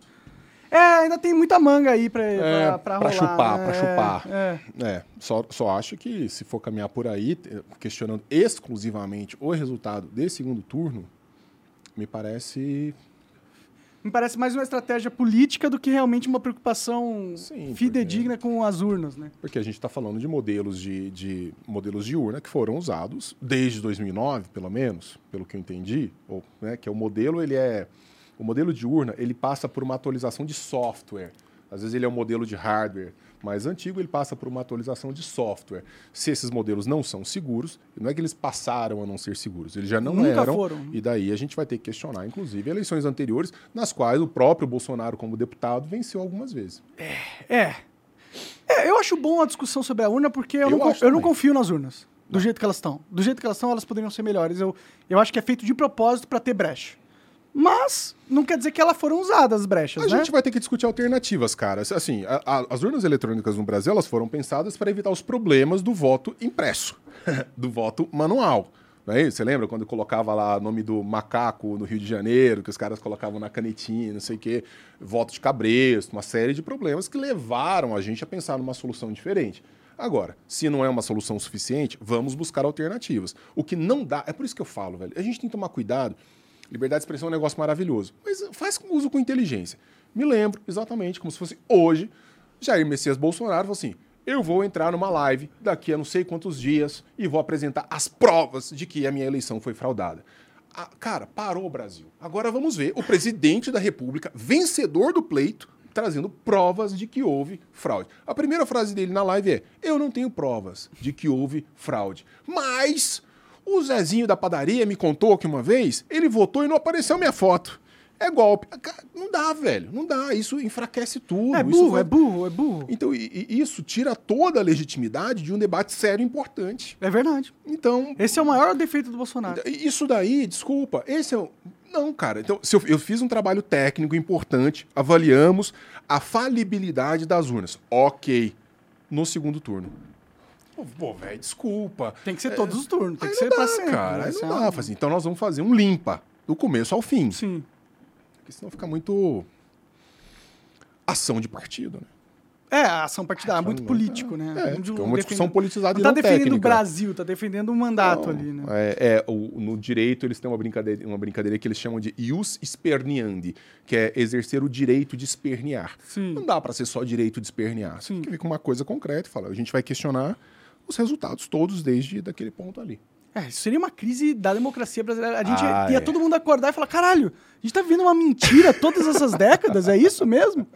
Exatamente. É, eu tenho exatamente. medo quando esse dia aco- aco- acontecer, viu? É, Porque de vai ser repente- caos, viu? É, e de repente, assim, é, eu não desejo isso. Eu não sou da solução revolucionária. Não, também não. Mas a gente vai, vai ter que bater a bunda no fundo do poço, não vai? É, mas tem que ter uma solução, né? É, é, exatamente. Enfim. Denis, muito obrigado, cara. obrigado junto. pelos livros, galera. Vai Obrigado a lá comprar vocês. Obrigado pela paciência. lojas aí. e tudo mais. Não pirateiem. Se você tiver dinheiro, você compra. É, não, pode fazer cópia, mas deixa meu nome lá, pelo menos. Pelo menos, né? Só isso. Convi- convence o amigo a comprar, né? É, melhor não- ainda, melhor ainda. Vai lá. Denis, valeu? Beijão. Valeu. Valeu, cara. Até mais. Até mais.